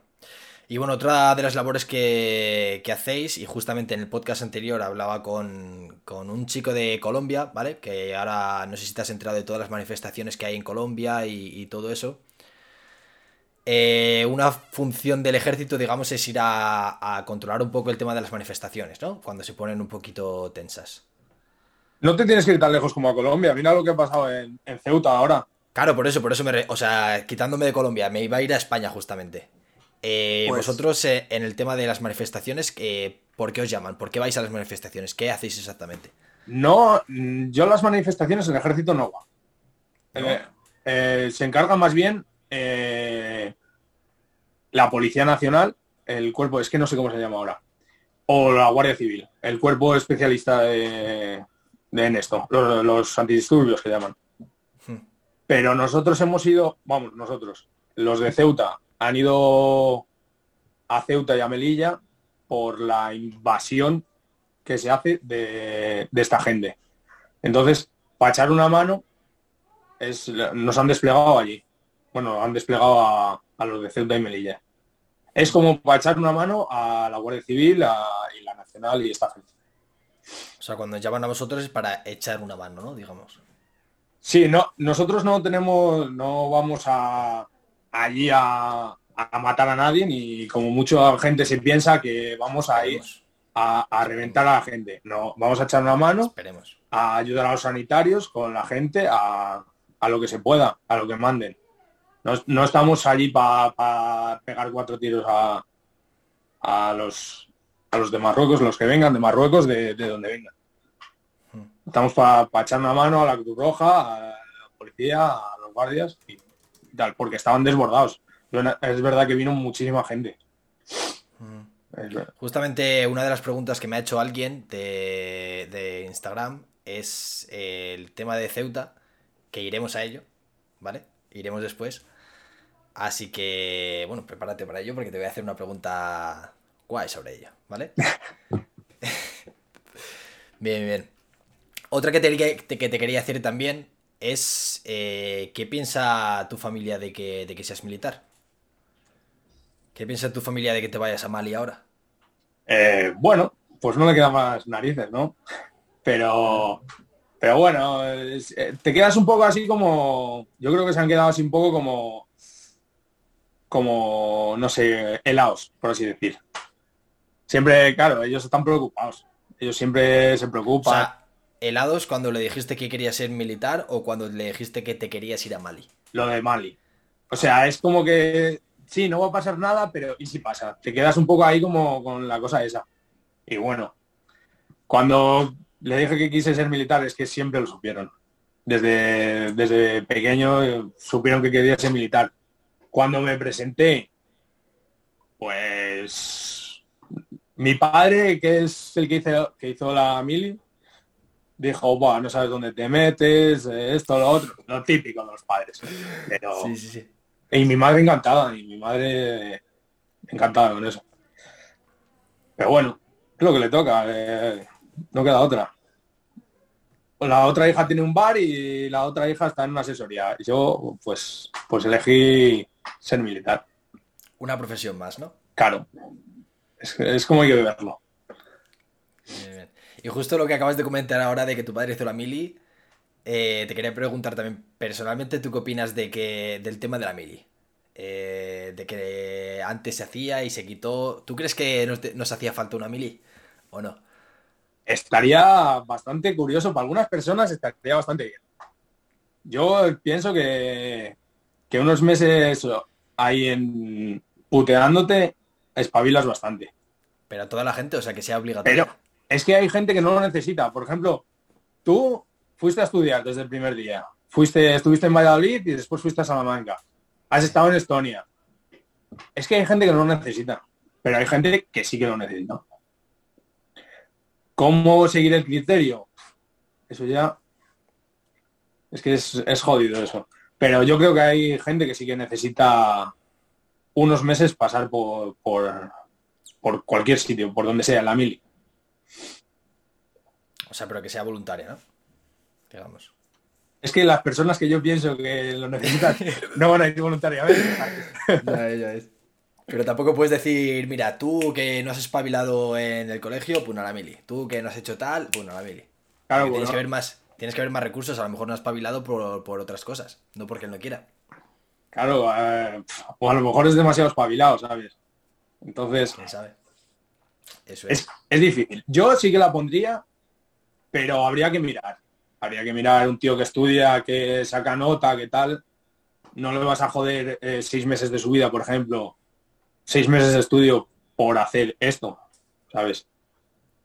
Es que ahí ya depende. Yo cuando estuve mm, cuando estuve en Estonia, ¿vale? Conocí a gente, bueno, mis compañeros de piso eran de Lituania, y el otro era, bueno, tenía muchos, pero bueno, el de Lituania, eh, allí la mili es obligatoria como tal. Hmm. Y justo después de acabar el año que, estuvo, que estuvimos allí en Estonia, él tuvo que hacer la mili obligatoria y estuvo seis meses en el ejército como tal. Y era como, o sea, cuando me lo contaba, digo, yo, yo a ti no te veo en el ejército ni de coño, porque no pegaba nada. Era, era, el mítico chaval súper tímido, que estaba así, súper delgadito, tenía 18 años, era un... Pues, ¿cómo decirlo? Un... Sí que le faltaba, hacía falta espabilar, pero el ejército no era algo que le iba a hacer espabilar como tal. Y en el ejército era algo a lo mejor demasiado duro para él. Claro, es que te, te puedes encontrar cosas de esas. Pero yo creo que seguro que en esos seis meses algo espabiló. Aunque seas una persona tímida o tal, te saca esas cosillas. Tampoco soy una persona tímida ni tal, pero no sé. Yo creo que hay mucha gente que sí que sí que le saca la vidilla esa, ¿no? Que... A ver, yo allí, yo allí en, en Estonia estuve hablando con un tío que era militar, de allí de Estonia, me dijeron que, que las pasaban putas, ¿eh? Que a lo mejor una de las pruebas que te hacen es que te abandonan en el, en el bosque y te tienes que buscar la puta vida para sobrevivir, tú. Es que los estonios eh, es diferente. en Estonia, en Estonia, ¿sabes? Que a lo mejor en invierno tienes menos veintipico grados. Claro, claro, es que es diferente, esos ejércitos son diferentes. No es lo mismo un ejército de allí que, un, que, este ejército español. Mm. Antes sí se hacían esas cosas, pero ahora no, no se hacen ya. Antes tenías, por ejemplo, tres días de supervivencia. Te daban una gallina y un conejo y ahora a vivir esos tres días de, la gallina y el conejo. Hostia. Y, pero eso era antes, hace bastantes años ya. Ahora pues no se hace esas cosas. Ahora se enseñan cosas de verdad. Que no te digo yo que, que algunos no le hicieran falta esos tres días por ahí. Porque esos tres días solo de supervivencia tienen que ser jodidos. Hombre, por supuesto. Pero, pero no sé. No, no a todo el mundo creo que le haga falta. Pero esos ejércitos sí, esos ejércitos de Lituania y países, esos países de país, sí que sí que hacen cosas de esas muy nazis. O sea, tiene que ser jodido eso, ¿eh? Es jodido. Yo cuando estoy hablando con el chaval este me estuvo contando unas cosas que telita, ¿eh? Telita. Sí, sí, no me cabe duda. Pero no, no, es lo mismo el ejército este que sí. Aquí es más, más de chill, ¿no? Más. Sí, bueno, tienes tus días de puteo y tal, pero no es, no es eso.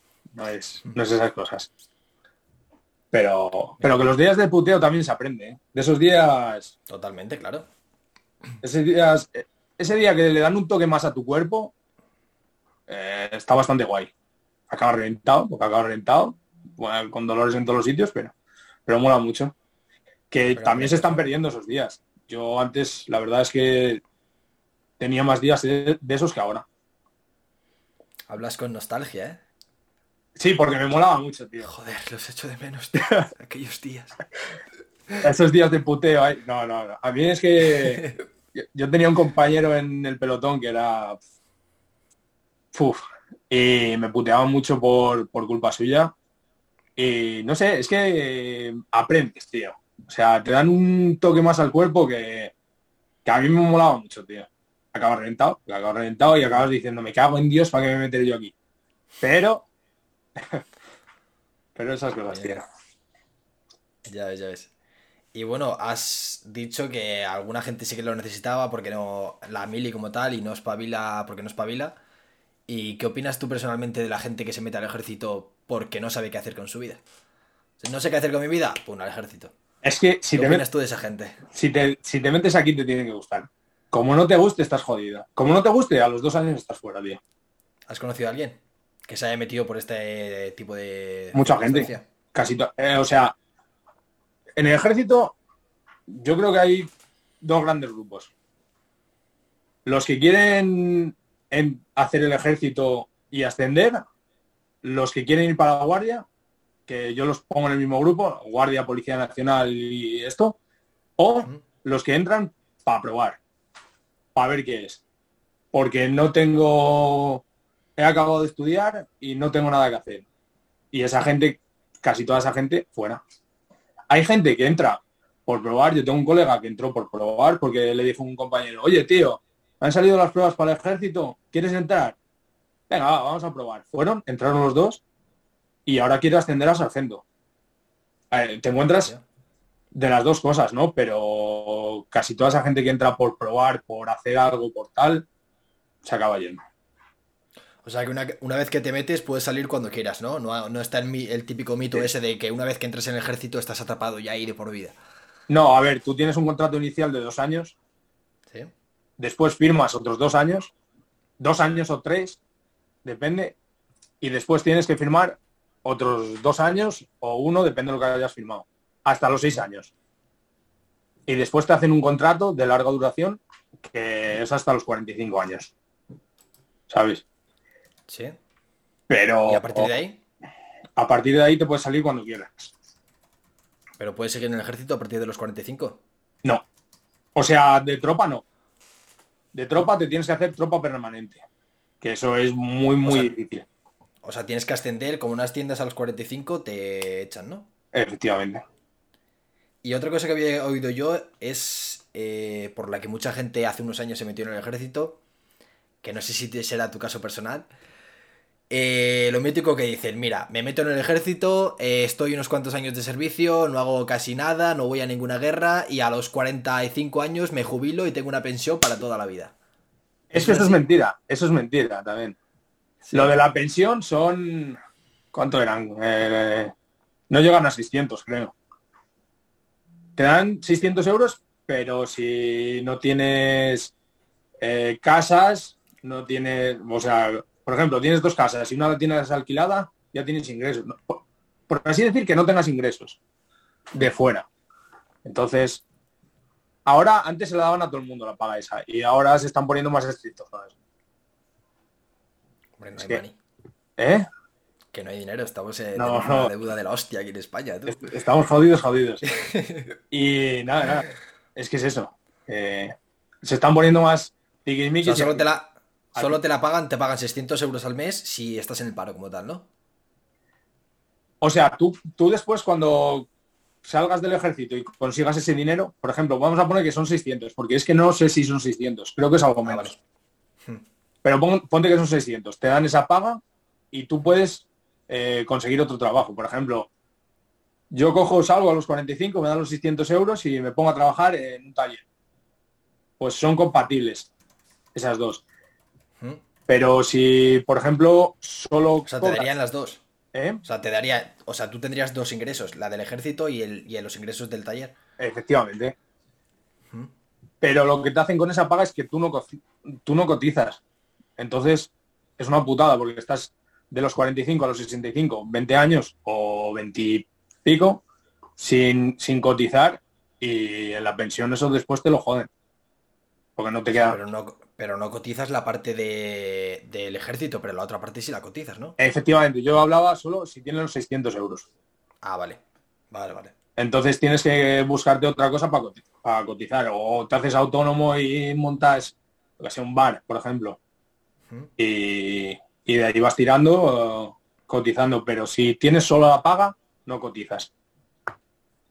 Es una, una putada, pero bueno. Ya ves, pero también te digo, y esto es una previsión y es una putada, pero no sé si tú y yo llegaremos a tener pensiones. ¿eh? Las cosas. Ya. Las cosas están jodidas. Ya, ya. Están jodidas, ¿eh? Y esto hay que pensar lo futuro que. Habrá que hacer un buen colchón y. Porque si no. Algo, algo, porque el tema de pensiones va a estar jodido para nuestra generación, ¿eh? Y, para, para las de más mayores, ¿eh? La verdad es que sí, pero bueno, a ver si se va arreglando todo, anda. A ver si no, sé yo. nos toca un euro millón o algo y... no sería mala, ¿eh? La verdad. Ya, la verdad es que no. y bueno, hemos, hablado de la, jubilación, ¿vale? De, de, todo lo que, lo que sucede cuando te sales del ejército y todo lo que puedes hacer. Y ahora te pregunto a ti personalmente, ¿cuáles son tus aspiraciones en el ejército? I don't know. ¿Quieres hacer, ¿Quieres hacer este plan de llegar hasta los 45 y, quitarte o quieres ir ascendiendo de, rangos? A ver, yo tengo tres ideas. Pero no sé. Está bien que tengas diferentes caminos. No sé cuál elegir. Tengo la idea de ir a la Guardia Civil. No es algo que me apasione mucho. Pero es que para vivir es lo que hace falta. O sea, vives, entre comillas, mejor puedes acabar más cerca de casa y tal. cobras algo ¿Esto más. ahora, ¿Esto ahora o a los 45 años? No, esto tiene que ser ahora. Tú puedes entrar a la Guardia Civil hasta los 41, creo. Hostia. Eh, eso tiene que ser ahora. Tengo la idea de salirme del ejército también. Cuando vuelva de misión, haga otros dos años, no firmar el compromiso largo, de larga duración. Pero es que ahí no sabría qué hacer después. Y tengo la idea de ascender a ser sargento. Que habría que estudiar mucho, bueno, mucho, entre comillas, habría que estudiar bastante y tal, pero no sé, no sé. Y para ser sargento, ¿qué tienes que estudiar? O sea, tácticas de guerra o, o qué tienes que estudiar? No, no, no O jodas. sea, o sea, yo ni puta idea, ¿eh? Pero No jodas, no, no. ¿qué tienes que estudiar? Eh, es que son matemáticas, lengua, química, inglés. Pero todo eso, matemáticas, eh, química, por ejemplo, relacionado con el ejército, ¿no? eh, química es química, tío. O sea, Pero no. en general, o sea, estudias en general. Sí, estudias, es, es como genérico. Es, es unas pruebas para quitar gente. Antes entraba aquí en todo el mundo y ahora pues, pues como las de la Policía Nacional o la Guardia Civil, que hacen pruebas más jodidas para que la gente, para hacer el, el cribado de, de gente. Entonces, te ponen matemáticas general, eh, lengua general, inglés y, y es que es química, química o otra, no sé. Y lo tienes que hacer, haces el examen, si apruebas, entras, eliges los destinos que, que tal, vamos, destinos, las armas, eh, ingenieros, eh, transmisiones, y, infantería ligera, eh, ¿cuáles más hay? Especialistas, caballería y así. Artillería también. Hostia. Eliges lo que quieres ir, hacer, estás los tres años de academia, estudias el los dos años, los dos primeros años de sargento, estudias un módulo. Módulo depende, por ejemplo, el de infantería ligera, es administración. Que ya me dirás tú que tiene que ver administración con infantería ligera. Pero Total, ¿eh? quien lo puso sabría por qué. Y lo estudias eh, y el tercer año es más, te enseñan más cosas, de verdad, más cosas militares, por así decir. Es como lo que te hablaba antes de Cáceres, de la parte general y la parte específica, ¿no? Pues, pues esto es así. Los dos primeros años es más de estudio, más de sacar el módulo, y el tercer año es más de campo, más de, de pues eso, más lo que viene siendo la vida militar, te enseñan cosas militares de verdad. Hostia. ¿Y qué rangos hay? Sí, para saber. O sea, tú has dicho que quieres ser sargento, ¿no? Pero sargento en qué nivel está de la pirámide. Ahí está tropa, que dentro de ¿Qué tropa, es, lo- qué es lo que eres ahora, no? sí, eh, soldado, cabo, cabo primero y cabo mayor. Vale. Y después suboficiales, Sí. que está sargento, sargento primero, brigada, subteniente y suboficial mayor.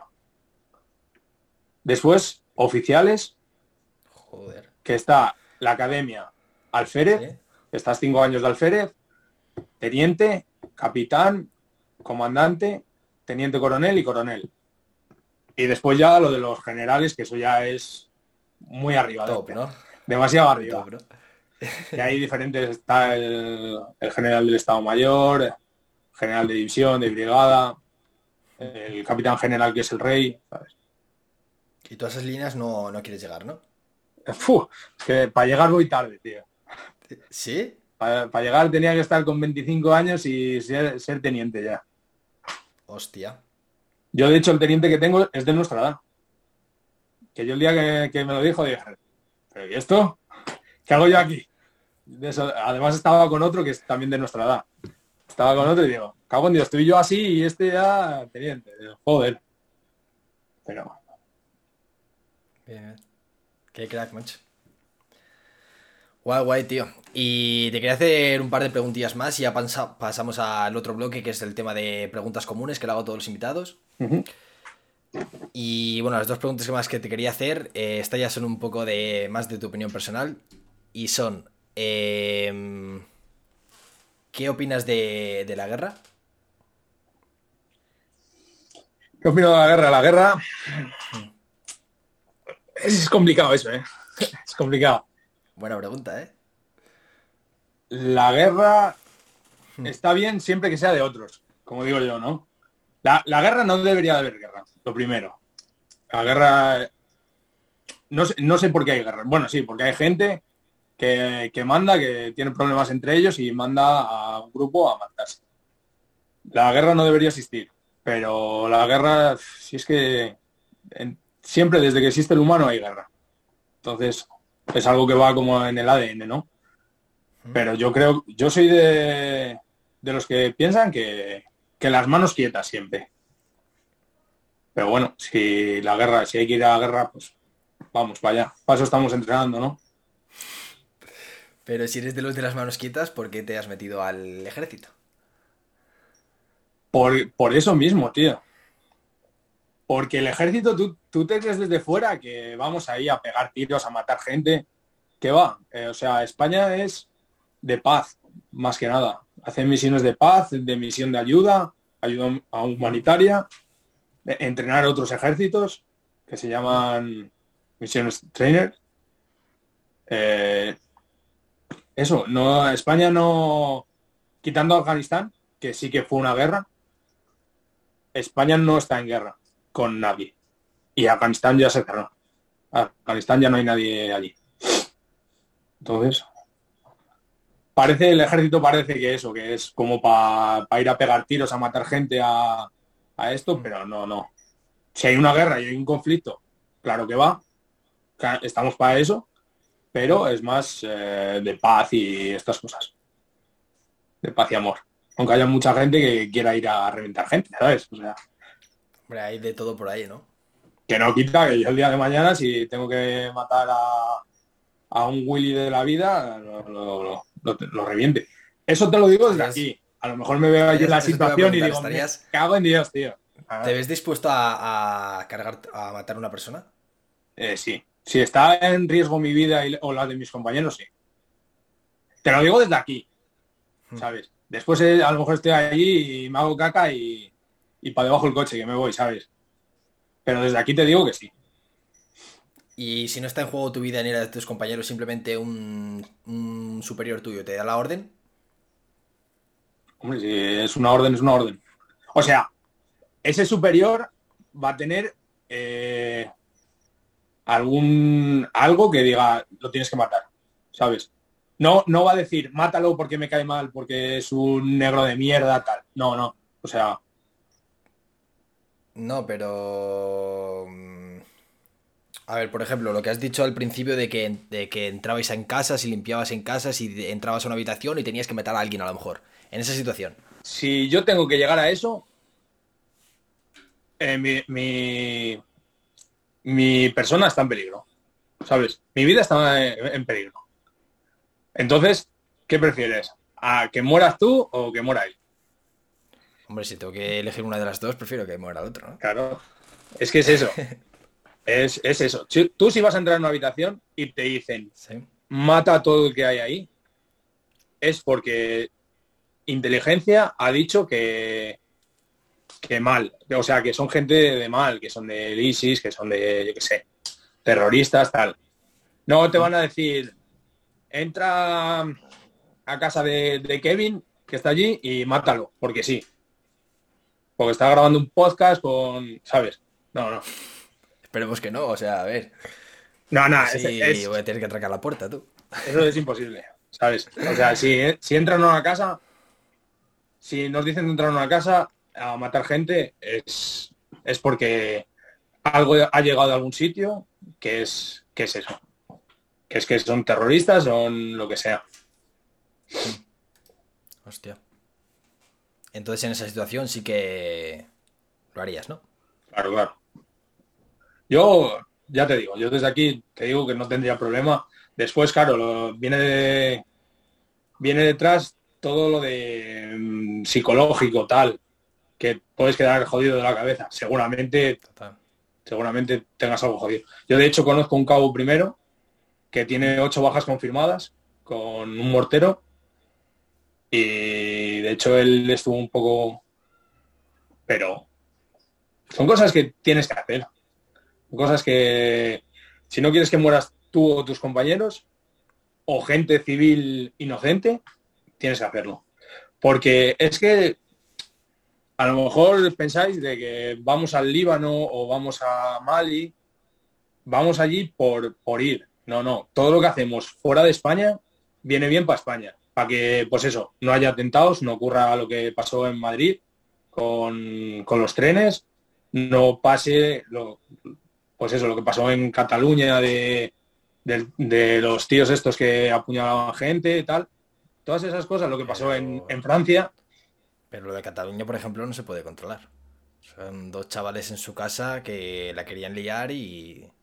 Pero, pero esos dos chavales eh, eh, fueron como. Espérate, los dos chavales, no. Yo creo que te estás confundiendo con otra cosa. Lo de los tíos. Dos chavales, ¿no? Los, del ISIS, estos que salieron y apuñalaron gente. Fue en Barce que fue en Barcelona y en lo de cuando la furgoneta esta, que atropelló gente en las Ramblas. Pero esos venían de. son eran terroristas. Esos no sé si eran. eran. eran extranjeros.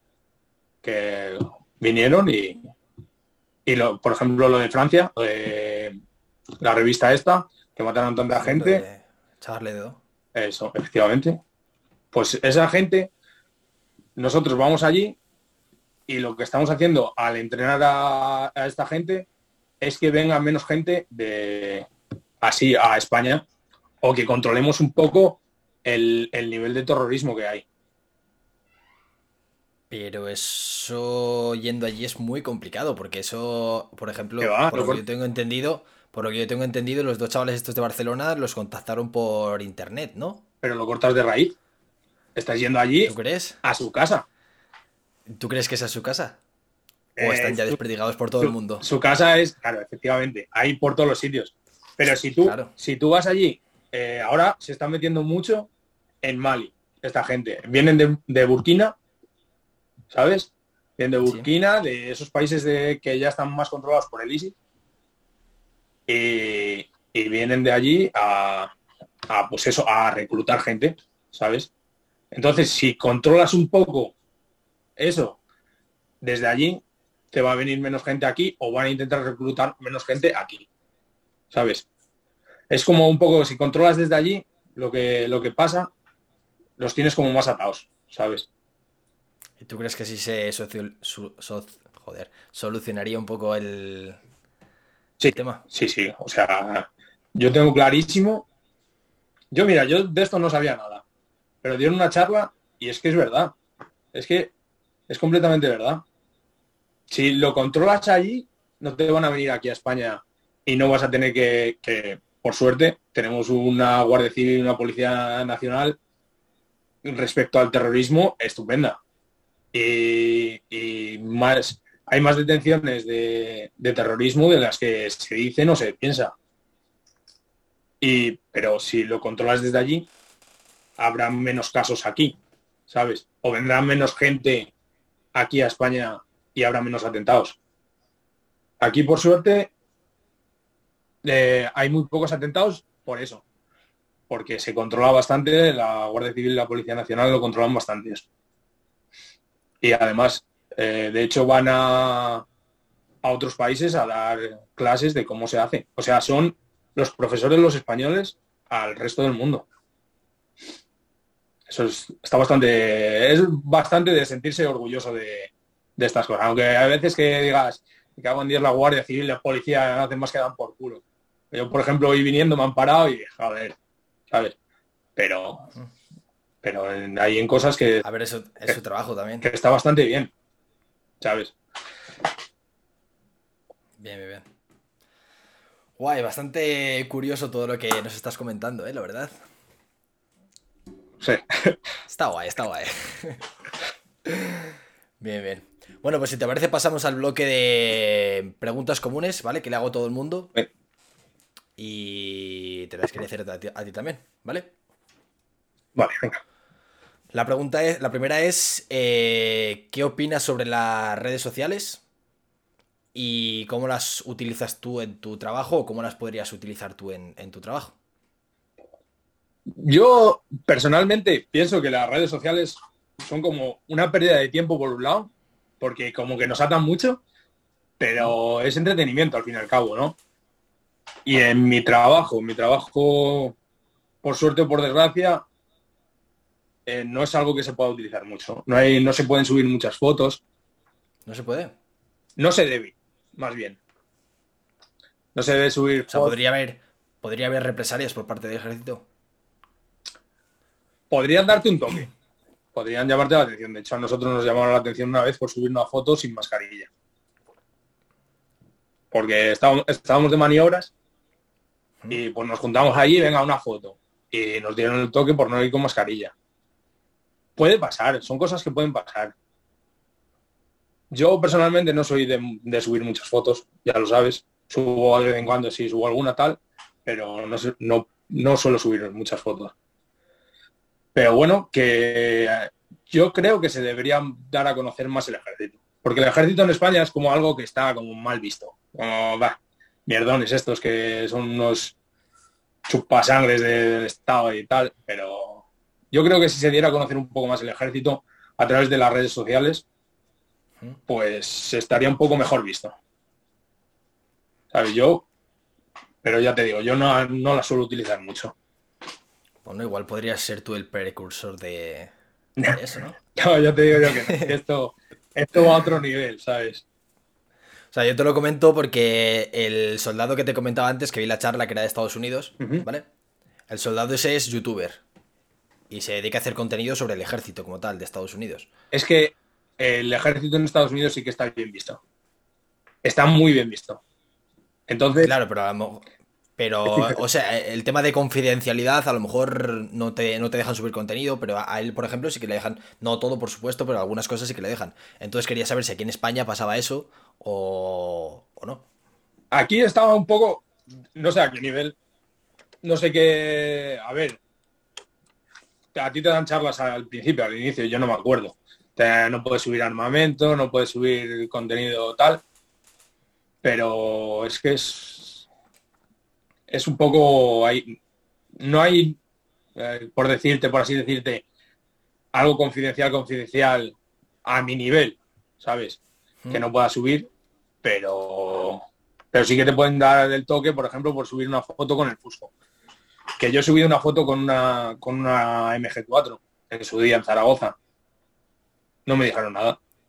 Eso te iba a decir que tampoco es plan de subir ahí una foto con la ametralladora así posando como un flipado, ¿no? Hay gente, hay gente que lo hace. Y hay gente que, que, ¿Sí? que se enteran de arriba y hay gente que no le dicen nada. Es que es, es depende, es depende. Ya, ya ves. Y el tema de. Justamente lo hemos, comentado antes de. de comenzar la, charla. Eh, a lo mejor subir una foto con el traje, ¿se podría? Sí, yo de hecho, si no me equivoco, tengo. Tengo una. Vale, porque es que. Bueno, para los que no lo sepan, antes de la, charla, de, hacerte la llamada, te comenté si te podías poner el traje del ejército como tal, que habría quedado súper guapo. Sí. Y me dijiste como que un poco que, aparte de que no lo tenías, que a lo mejor no te dejaban o algo así. No, es que, no es que no te dejen, ¿vale? Pero, pero es como un poco... Eh, un policía no va por la calle con su traje de policía, ¿sabes? Es, es un poco como el, el, mi meta para, para lo que es. Sí pero, sí, pero la policía tiene redes sociales. Tiene Facebook, tiene, tiene hasta TikTok, la policía. Ya. Ahí has visto, pero una, una chica de la policía que subió TikTok con el con un traje le metieron un rabo. Bastante importante. No sé cómo habrá acabado eso, pero... ¿Pero fue por subirla con el traje o fue por lo que se escuchó hace un tiempo que, se estaba grabando un vídeo justamente antes de presenciar un atraco en un, en un supermercado? ¿O, no es el caso ese tú al que te refieres? No, yo al que me refiero es al que estaba, pues, yo creo que no estaba ni de servicio la chica. ¿Mm? Y subió un vídeo, un TikTok bailando. Y... Con el traje. Sí, con el traje. Y pues se la follaron. Bastante, fue bastante bueno. Pero es que yo lo veo normal. Yo, por ejemplo, un cabo de allí también subía, hacía TikToks con, con el traje puesto. No es algo que, que sea para divertirte, para tal. es un traje para trabajar. Yo no me lo pongo, por ejemplo, para ir con las ovejas, que mi padre, mis padres ya sabes que tienen ovejas, no me lo pongo para ir con las ovejas o tal. No sé, yo... Sí, pero por ejemplo, un pintor que esté en su obra lleva el mono y puede hacer... Es un trabajo para trabajar, pero... O sea, es más, digamos, por el respeto, ¿no? Es efectivamente, el respeto. Vale, vale. Yo, que yo además soy de los que eso lo llevan bastante... No me gusta, por ejemplo, irme por ahí con el Mimeta. Hay gente que sí, que uno le pillaron en el Mercadona comprando con el Mimeta puesto. Hostia. Eh, que es que yo es que a mí me parece eso de ser retrasado, pero bueno. cada uno, con lo suyo, tío. Claro, claro. Eso es. Pero bueno, que no está, no está bien visto. Dentro del ejército salir con el Mimeta, por ejemplo, si vas del trabajo a casa, sí. Pero si vas por ahí a darte una vuelta o tal, no. Es mejor cada, cada cada cosa con lo suyo. Cuando te vayas a la calle con ropa de calle, cuando estés en el cuartel con ropa de cuartel.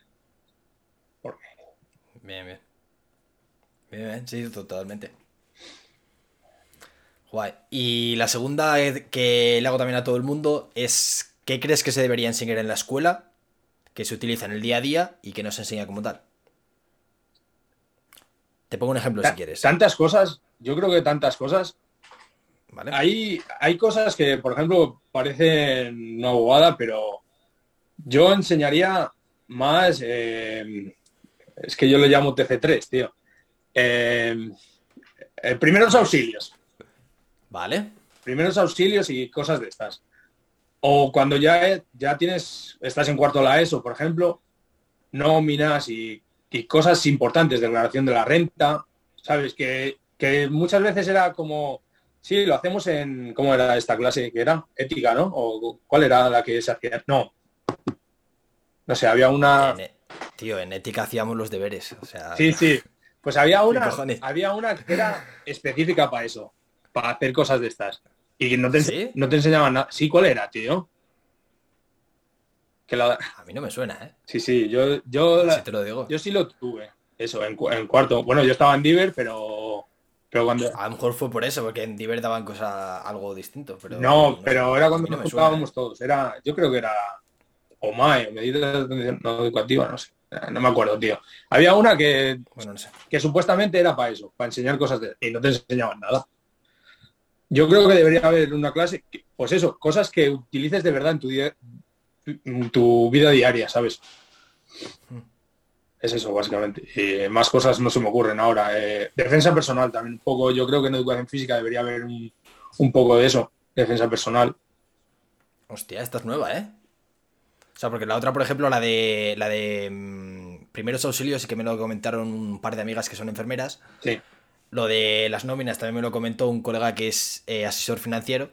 Pero este de defensa personal. ¿Y por qué crees? Yo creo que, a todo el mundo le, vendría bien y es, es muy físico. Parece que no, pero acaba reventado. Entonces yo lo enseñaría, te enseña también un poco de disciplina, ¿sabes? Yo creo que estaría bastante bien para los chavales. Hombre, a un niño de tres años no, te vas a poner a, a, que se pegue, ¿sabes? Pero a un chaval de 12, 13 años o así, que vaya aprendiendo una base, yo creo que sería importante. Enseñar a, defender, a defenderte, ¿no? Sí, efectivamente. Un poco, a sacar un poco también la agresividad esa, que, hay mucha gente que, está escondida, que por ejemplo no son agresivos de por sí, porque hay mucha gente que se pone muy agresiva enseguida, pero hay gente que es más calmada. Pues a sacar un poco esa agresividad, ¿sabes? Que también es bueno que la haya. No. Bueno, a ver, a ver. Sí. Depende. O sea, o sea, no es bueno que te vayas pegando con todo el mundo por ahí, no es buena la agresividad, pero es bueno saber defenderte por si en algún momento te toca. Pero saber, claro, que si te dan una hostia no te quedes con ella diciendo, hostia, que me la ha llevado. No, saber, decir, hostia, me la ha llevado, pero tú también te la llevas. ¿Sabes? Un poco, un poco eso, ¿sabes? Sacar un poco esa, esa vidilla, que hay mucha gente que, que por ejemplo, que, que sufre bullying o tal, que es como, me pegan y, nada, me acojono no, no, si, si tú tienes esa disciplina de, me hacen bullying, me pegan, pues yo contesto. Yo creo que sería un poco, un poco, acabas acabas un poco con el bullying de esa manera. No lo cortas de raíz, pero a lo mejor no, porque como los agresores también saben cómo defenderse, pues. Ya, pero. Es, complicado, es complicado todo. Es complicado eso. el tema del bullying es un tema muy, muy complicado. Sí, la verdad es que sí, que eso es muy jodido, pero. Pero yo creo que habría mucha gente que si ya de un principio, más o menos, te sabes defender, a un tío que te venga, aunque sepa él también pegar, a lo mejor se lleva unas pocas, ¿sabes? Entonces. O no que te, o no que se lleve, sino que simplemente no te las dé a ti. También que te sepas defender. ¿Sabes? Eso es. Sacar un poco esa, esa, esa agresividad que hay en los niños, por ejemplo, más, más parados, más, más recataditos, más, ¿sabes? No sé. Yo pienso que estaría bastante, bastante. Sí, o sea, llamemos, llamémoslo esa acción, no esa agresividad como tal. Sí. Porque agresividad es más. No, no ser agresivo, ¿no? De tal, pero mm. sí que, sepa, que sepa sobreponerse. Eso es. Bien, bien, bien. Bueno, pues hemos eh, acabado este bloque y pasamos al siguiente bloque, que es el de preguntas que, nos hace la gente. Y bueno, ya como siempre os comento, en, mi Instagram, en KevinDPWorld, eh, un día antes de la charla que tengo con los diferentes invitados, pues dejo un una cajetilla de preguntas por si queréis hacer alguna pregunta al invitado como tal. Y por cierto, si no has ido a seguirme, sígueme ya de una vez. Y me han llegado unas pocas, así que te las quería hacer. Venga. Venga. Eh, la primera es, eh, ¿es duro el trabajo militar? Hay de todo. Hay días que acabas hasta la polla y hay días que dices, bueno, pues, pues no he hecho nada hoy. Pero es bastante, bastante, se trabaja bastante. Por ejemplo, a lo mejor el día tras día, ¿no? Pero cuando vienen unas maniobras, se trabaja, se curra. También te digo, yo te hablo desde mi experiencia, desde Asturias. Eh, a lo mejor en Salamanca los ingenieros no hacen nada, o a lo mejor hacen el doble, o en transmisiones no hacen nada, o hacen el doble, ¿sabes? No sé. Yo te hablo desde mi experiencia que, que se trabaja. Se trabaja y hay días, por ejemplo, que no haces nada, pero hay días que se trabaja bastante. Hombre, nada, no, tienes esa hora de ejercicio obligatorio, ¿no? Como tal. O sea, a ver, me refiero a nada, pero estás haciendo cosas. estás limpiando tu armamento, estás con teóricas. O sea, me refiero a no trabajo tan físico, ¿sabes? Hmm. No, no es que estés ahí tirado en, en la camareta sin hacer nada, sino que haces, pues, otras cosas que no son trabajo tan físico, o papeles, o... Sí, que todos los días, que todos los días hay algo que hacer, ¿no? Sí. Eso es, eso es. Y bueno, otra que me ha llegado también es, eh, ¿te gustaría ir a la guerra? Yo sí. De hecho, voy a ir en... Bueno, a ver, a la guerra no es una guerra como tal, pero voy a ir de misión. O sea, a la guerra tal y como la conocemos. La, guerra de pegar tiros y tal, me gusta. La guerra de pegar tiros. Me gustaría. ¿Sí? Me gustaría más volver, ¿sabes? Pero... A ver, por supuesto. Pero sí, sí, claro que me gustaría. entero, volver entero. Claro, también. Pero sí, sí que me gustaría. Una experiencia bastante, bastante guapa tiene que ser eso. ¿Y crees que mentalmente podría soportarlo? Pues ¿eh? a lo mejor a lo mejor vienes un poco más pirado de lo que de la cuenta, pero no te no eh, militarmente no te preparan para algo psicológico, en verdad, ¿eh? que es ¿No? que es bastante importante. O sea, tu día tras día, tienes tu trabajo, pero algo psicológico de verdad no te, no te preparan para ello. Te preparan para, pues eso, pues si te pegan tiros, eh, eh, devolverlos, o si, si cae un compañero que le han pegado un tiro en un brazo, a ayudarle, estas cosas. Pero algo psicológico de verdad, como puede ser las secuelas que te queden al matar un tío o tal, no sé, ¿eh? Joder, pues yo, o sea, es algo que se debería enseñar, ¿no? Porque lo psicológico en, tema guerra es muy, muy heavy, ¿eh? Y es muy importante. Y tienes, que, estar muy, y tienes que estar muy preparado. Pero en verdad, ¿cómo, cómo te preparas para eso? ¿Qué te ponen unos días antes a matar gente? Es que es yo creo que es difícil prepararte para eso. A matar, a matar gente no, pero mucho de lo que de lo, de lo que afecta psicológicamente en la guerra se llama estrés postraumático. Sí. Y eso se puede trabajar. ¿Y cómo? No quiero, o sea, no te digo que te, que te induzcan un estrés postraumático, pero que te, por lo menos que te cuenten, eh, pues, que te hablen por lo menos de ello, ¿sabes? Que, Ah. que- que te comenten la- que, que hay una posibilidad de que pueda pasar y de cómo gestionarlo si pasa, como tal. Que es jodido, es muy jodido, por supuesto. Es que es complicado, es complicado. Pero bueno, eh, a nosotros, por ejemplo, lo que nos hacen es enseñarnos vídeos de cosas que han pasado. Pero no sé, no sé hasta qué punto estás preparado para. Es que todo lo que te puedan decir y lo que sea, no, no, yo creo que no tienen nada que ver. Tú, tú tienes en tu cabeza una cosa de la guerra y a lo mejor es que es otra totalmente diferente. Es que, es que tiene que ser inimaginable. Yo creo que es inimaginable eso, lo de la guerra. Entonces, es, es difícil prepararse para eso. Pero bueno, Total, total. Pero yo- yo, por ejemplo, era- sí, dime. sí, dime, dime. Yo sí iría. Yo es algo que es una experiencia que sí tendría. Que sí, vamos. Que yo si dicen mañana hay una guerra, por ejemplo, ponte contra Francia, yo sí iría. Sí, sin problema. Hostia, lo dices como el que va al parque de atracciones, ¿eh? ¿A que sí? Me, me, me acojona más el parque de atracciones que la guerra. Joder.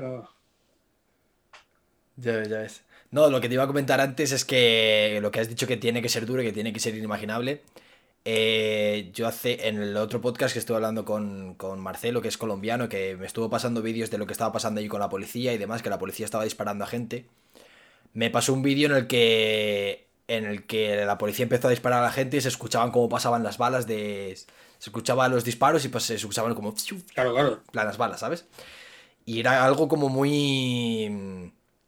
O sea, me llamó muchísimo la atención, me, me impactó muchísimo.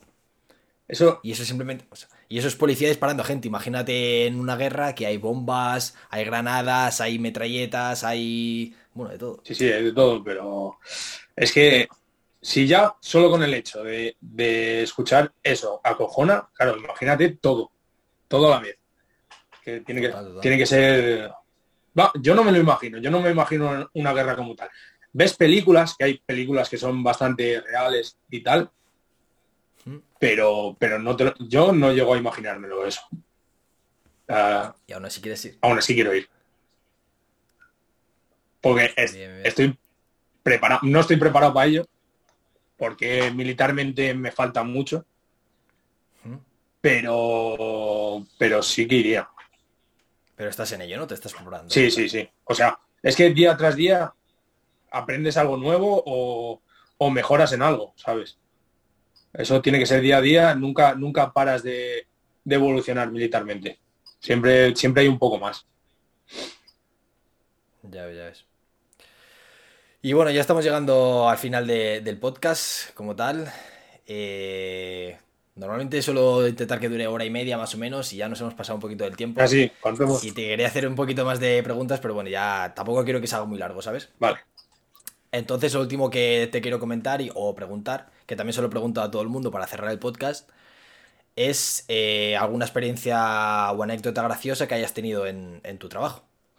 Uf, es que hay muchos, tío. Pero no sé, es que Una, dime una solo. no sé qué, qué decirte ahora, tío. Esto me lo tenías que haber dicho antes que me la preparaba. Eh, es que hay tantas, tío. O sea, cada, cada día tienes algo gracioso, algo que... Es que ahora mismo no, no te sé decir algo, tío. Tienes tantas... Sí, me están viniendo tantas así a la cabeza que... Pero... Yo que sé, algo que te haya pasado, yo que sé, limpiando el arma o, o en el campamento este que me decías que tenías muchas pruebas de que os mandaban escalar cosas o hacer... no sé. Sí, bueno, te, te hacen una- pasar la pista americana, que es una pista de muchos obstáculos y tal. Pero es que, tío, graciosa, graciosa, buf. Que digas, es que tengo muchas, tío, te lo digo en serio. si me lo hubieses dicho antes, te habría preparado alguna, pero ahora sí, en seco, no sé. Anécdotas y... No sé, tío, no sé decirte una. Vale, vale. Tampoco te voy a forzar, ¿sabes? O sea, no pasa nada. No sé, pero graciosas hay. No, está muy guay, tío. O sea, risas hay Te muchas. lo pasas bien, ¿no? Muchas risas. O sea, Te lo pasas bien. sí, ¿no? sí, muy bien. Yo, de hecho, en las últimas maniobras dos ataques de risa de estos de no poder parar de reír, tío. Ahí me pasa mucho eso. Pues mira, una vez, de hecho, estábamos en una continuada y estábamos ya para dormir. Y de esto de que alguien dice algo gracioso, Es que no me acuerdo qué fue, pero fue algo muy gracioso. Una frase de los Simpsons, de hecho. Y... Ah, no, fue porque hay uno que se parece a Gru, mi villano favorito, y le dijeron, calla, Gru. Y a mí me entró la risa. Y después dijeron algo de una frase de los Simpsons y me entró más risa. Y risa y risa y risa. Y claro, eh, nos sacaron a formar a la calle y todo. O sea, estábamos, aquel día estábamos durmiendo en, la compañía y nos sacaron a, formar a la calle. ¿Qué, ¿Quién se ha reído? ¿Quién es el tan gracioso? Ahora no se ríe, no sé qué, no sé cuánto. Y, salí, no, nada, mi cabo, he sido yo que, no podía pararme de, reír, que me hicieron mucha gracia, ¿qué tal? y nada, y la, pelamos ahí un poquillo, pero, pero nada. O sea, pero, pero fue muy heavy, muy, muy heavy el ataque de risa ese. Ya Bueno, pues con esto terminamos el podcast. La verdad es que ha estado muy interesante todo lo que nos has contado, tío. Muy, muy, muy guay, tío, la verdad, en general. Y nos ha hecho ver un poquito más cómo, cómo es el ejército por dentro, porque yo la verdad es que no tenía ni puta idea. Pero ni idea, ¿eh? Y, y bueno, eh, siempre dejo que los invitados se, se despidan como quieran. Eh, así que, bueno, yo primero despedirme de, vosotros, que muchísimas gracias a todos por estar ahí siempre, todos los días. Si os ha gustado, ya sabéis, si os ha gustado este podcast, pues dejar un buen like y suscribiros al canal para ver, para ver más, más contenido de este, más, más podcast, que, porque esto va hacia el top. Y, y lo dicho, Keta, eh, despídete como quieras, con una frase, una reflexión, un, lo que veas. Y darte a ti las gracias también por aceptar esta, esta charla por supuesto. Nada, Que hacía ya mucho que no hablábamos, tío. Sí, la verdad es que sí. Bueno, pues nada, tío, muchas gracias a ti por, por mostrar un poco más el ejército, que es como el gran olvidado de España, que no, que no se conoce y que es odiado por mucha gente. No entiendo por qué. Y, nada, muchas gracias a ti por, por pensar en mí para esto y, y que todo vaya vaya genial con esto de los podcasts, que es muy interesante. Yo he visto, Esperemos. Yo he visto alguno y es bastante interesante. Muchas gracias. Así que, nada, para adelante. Pues lo he dicho, tal Nos vemos. Y a vosotros lo mismo. Eh, nos vemos en el próximo podcast, ¿vale? Un abrazo, tío. Venga, Nos vemos.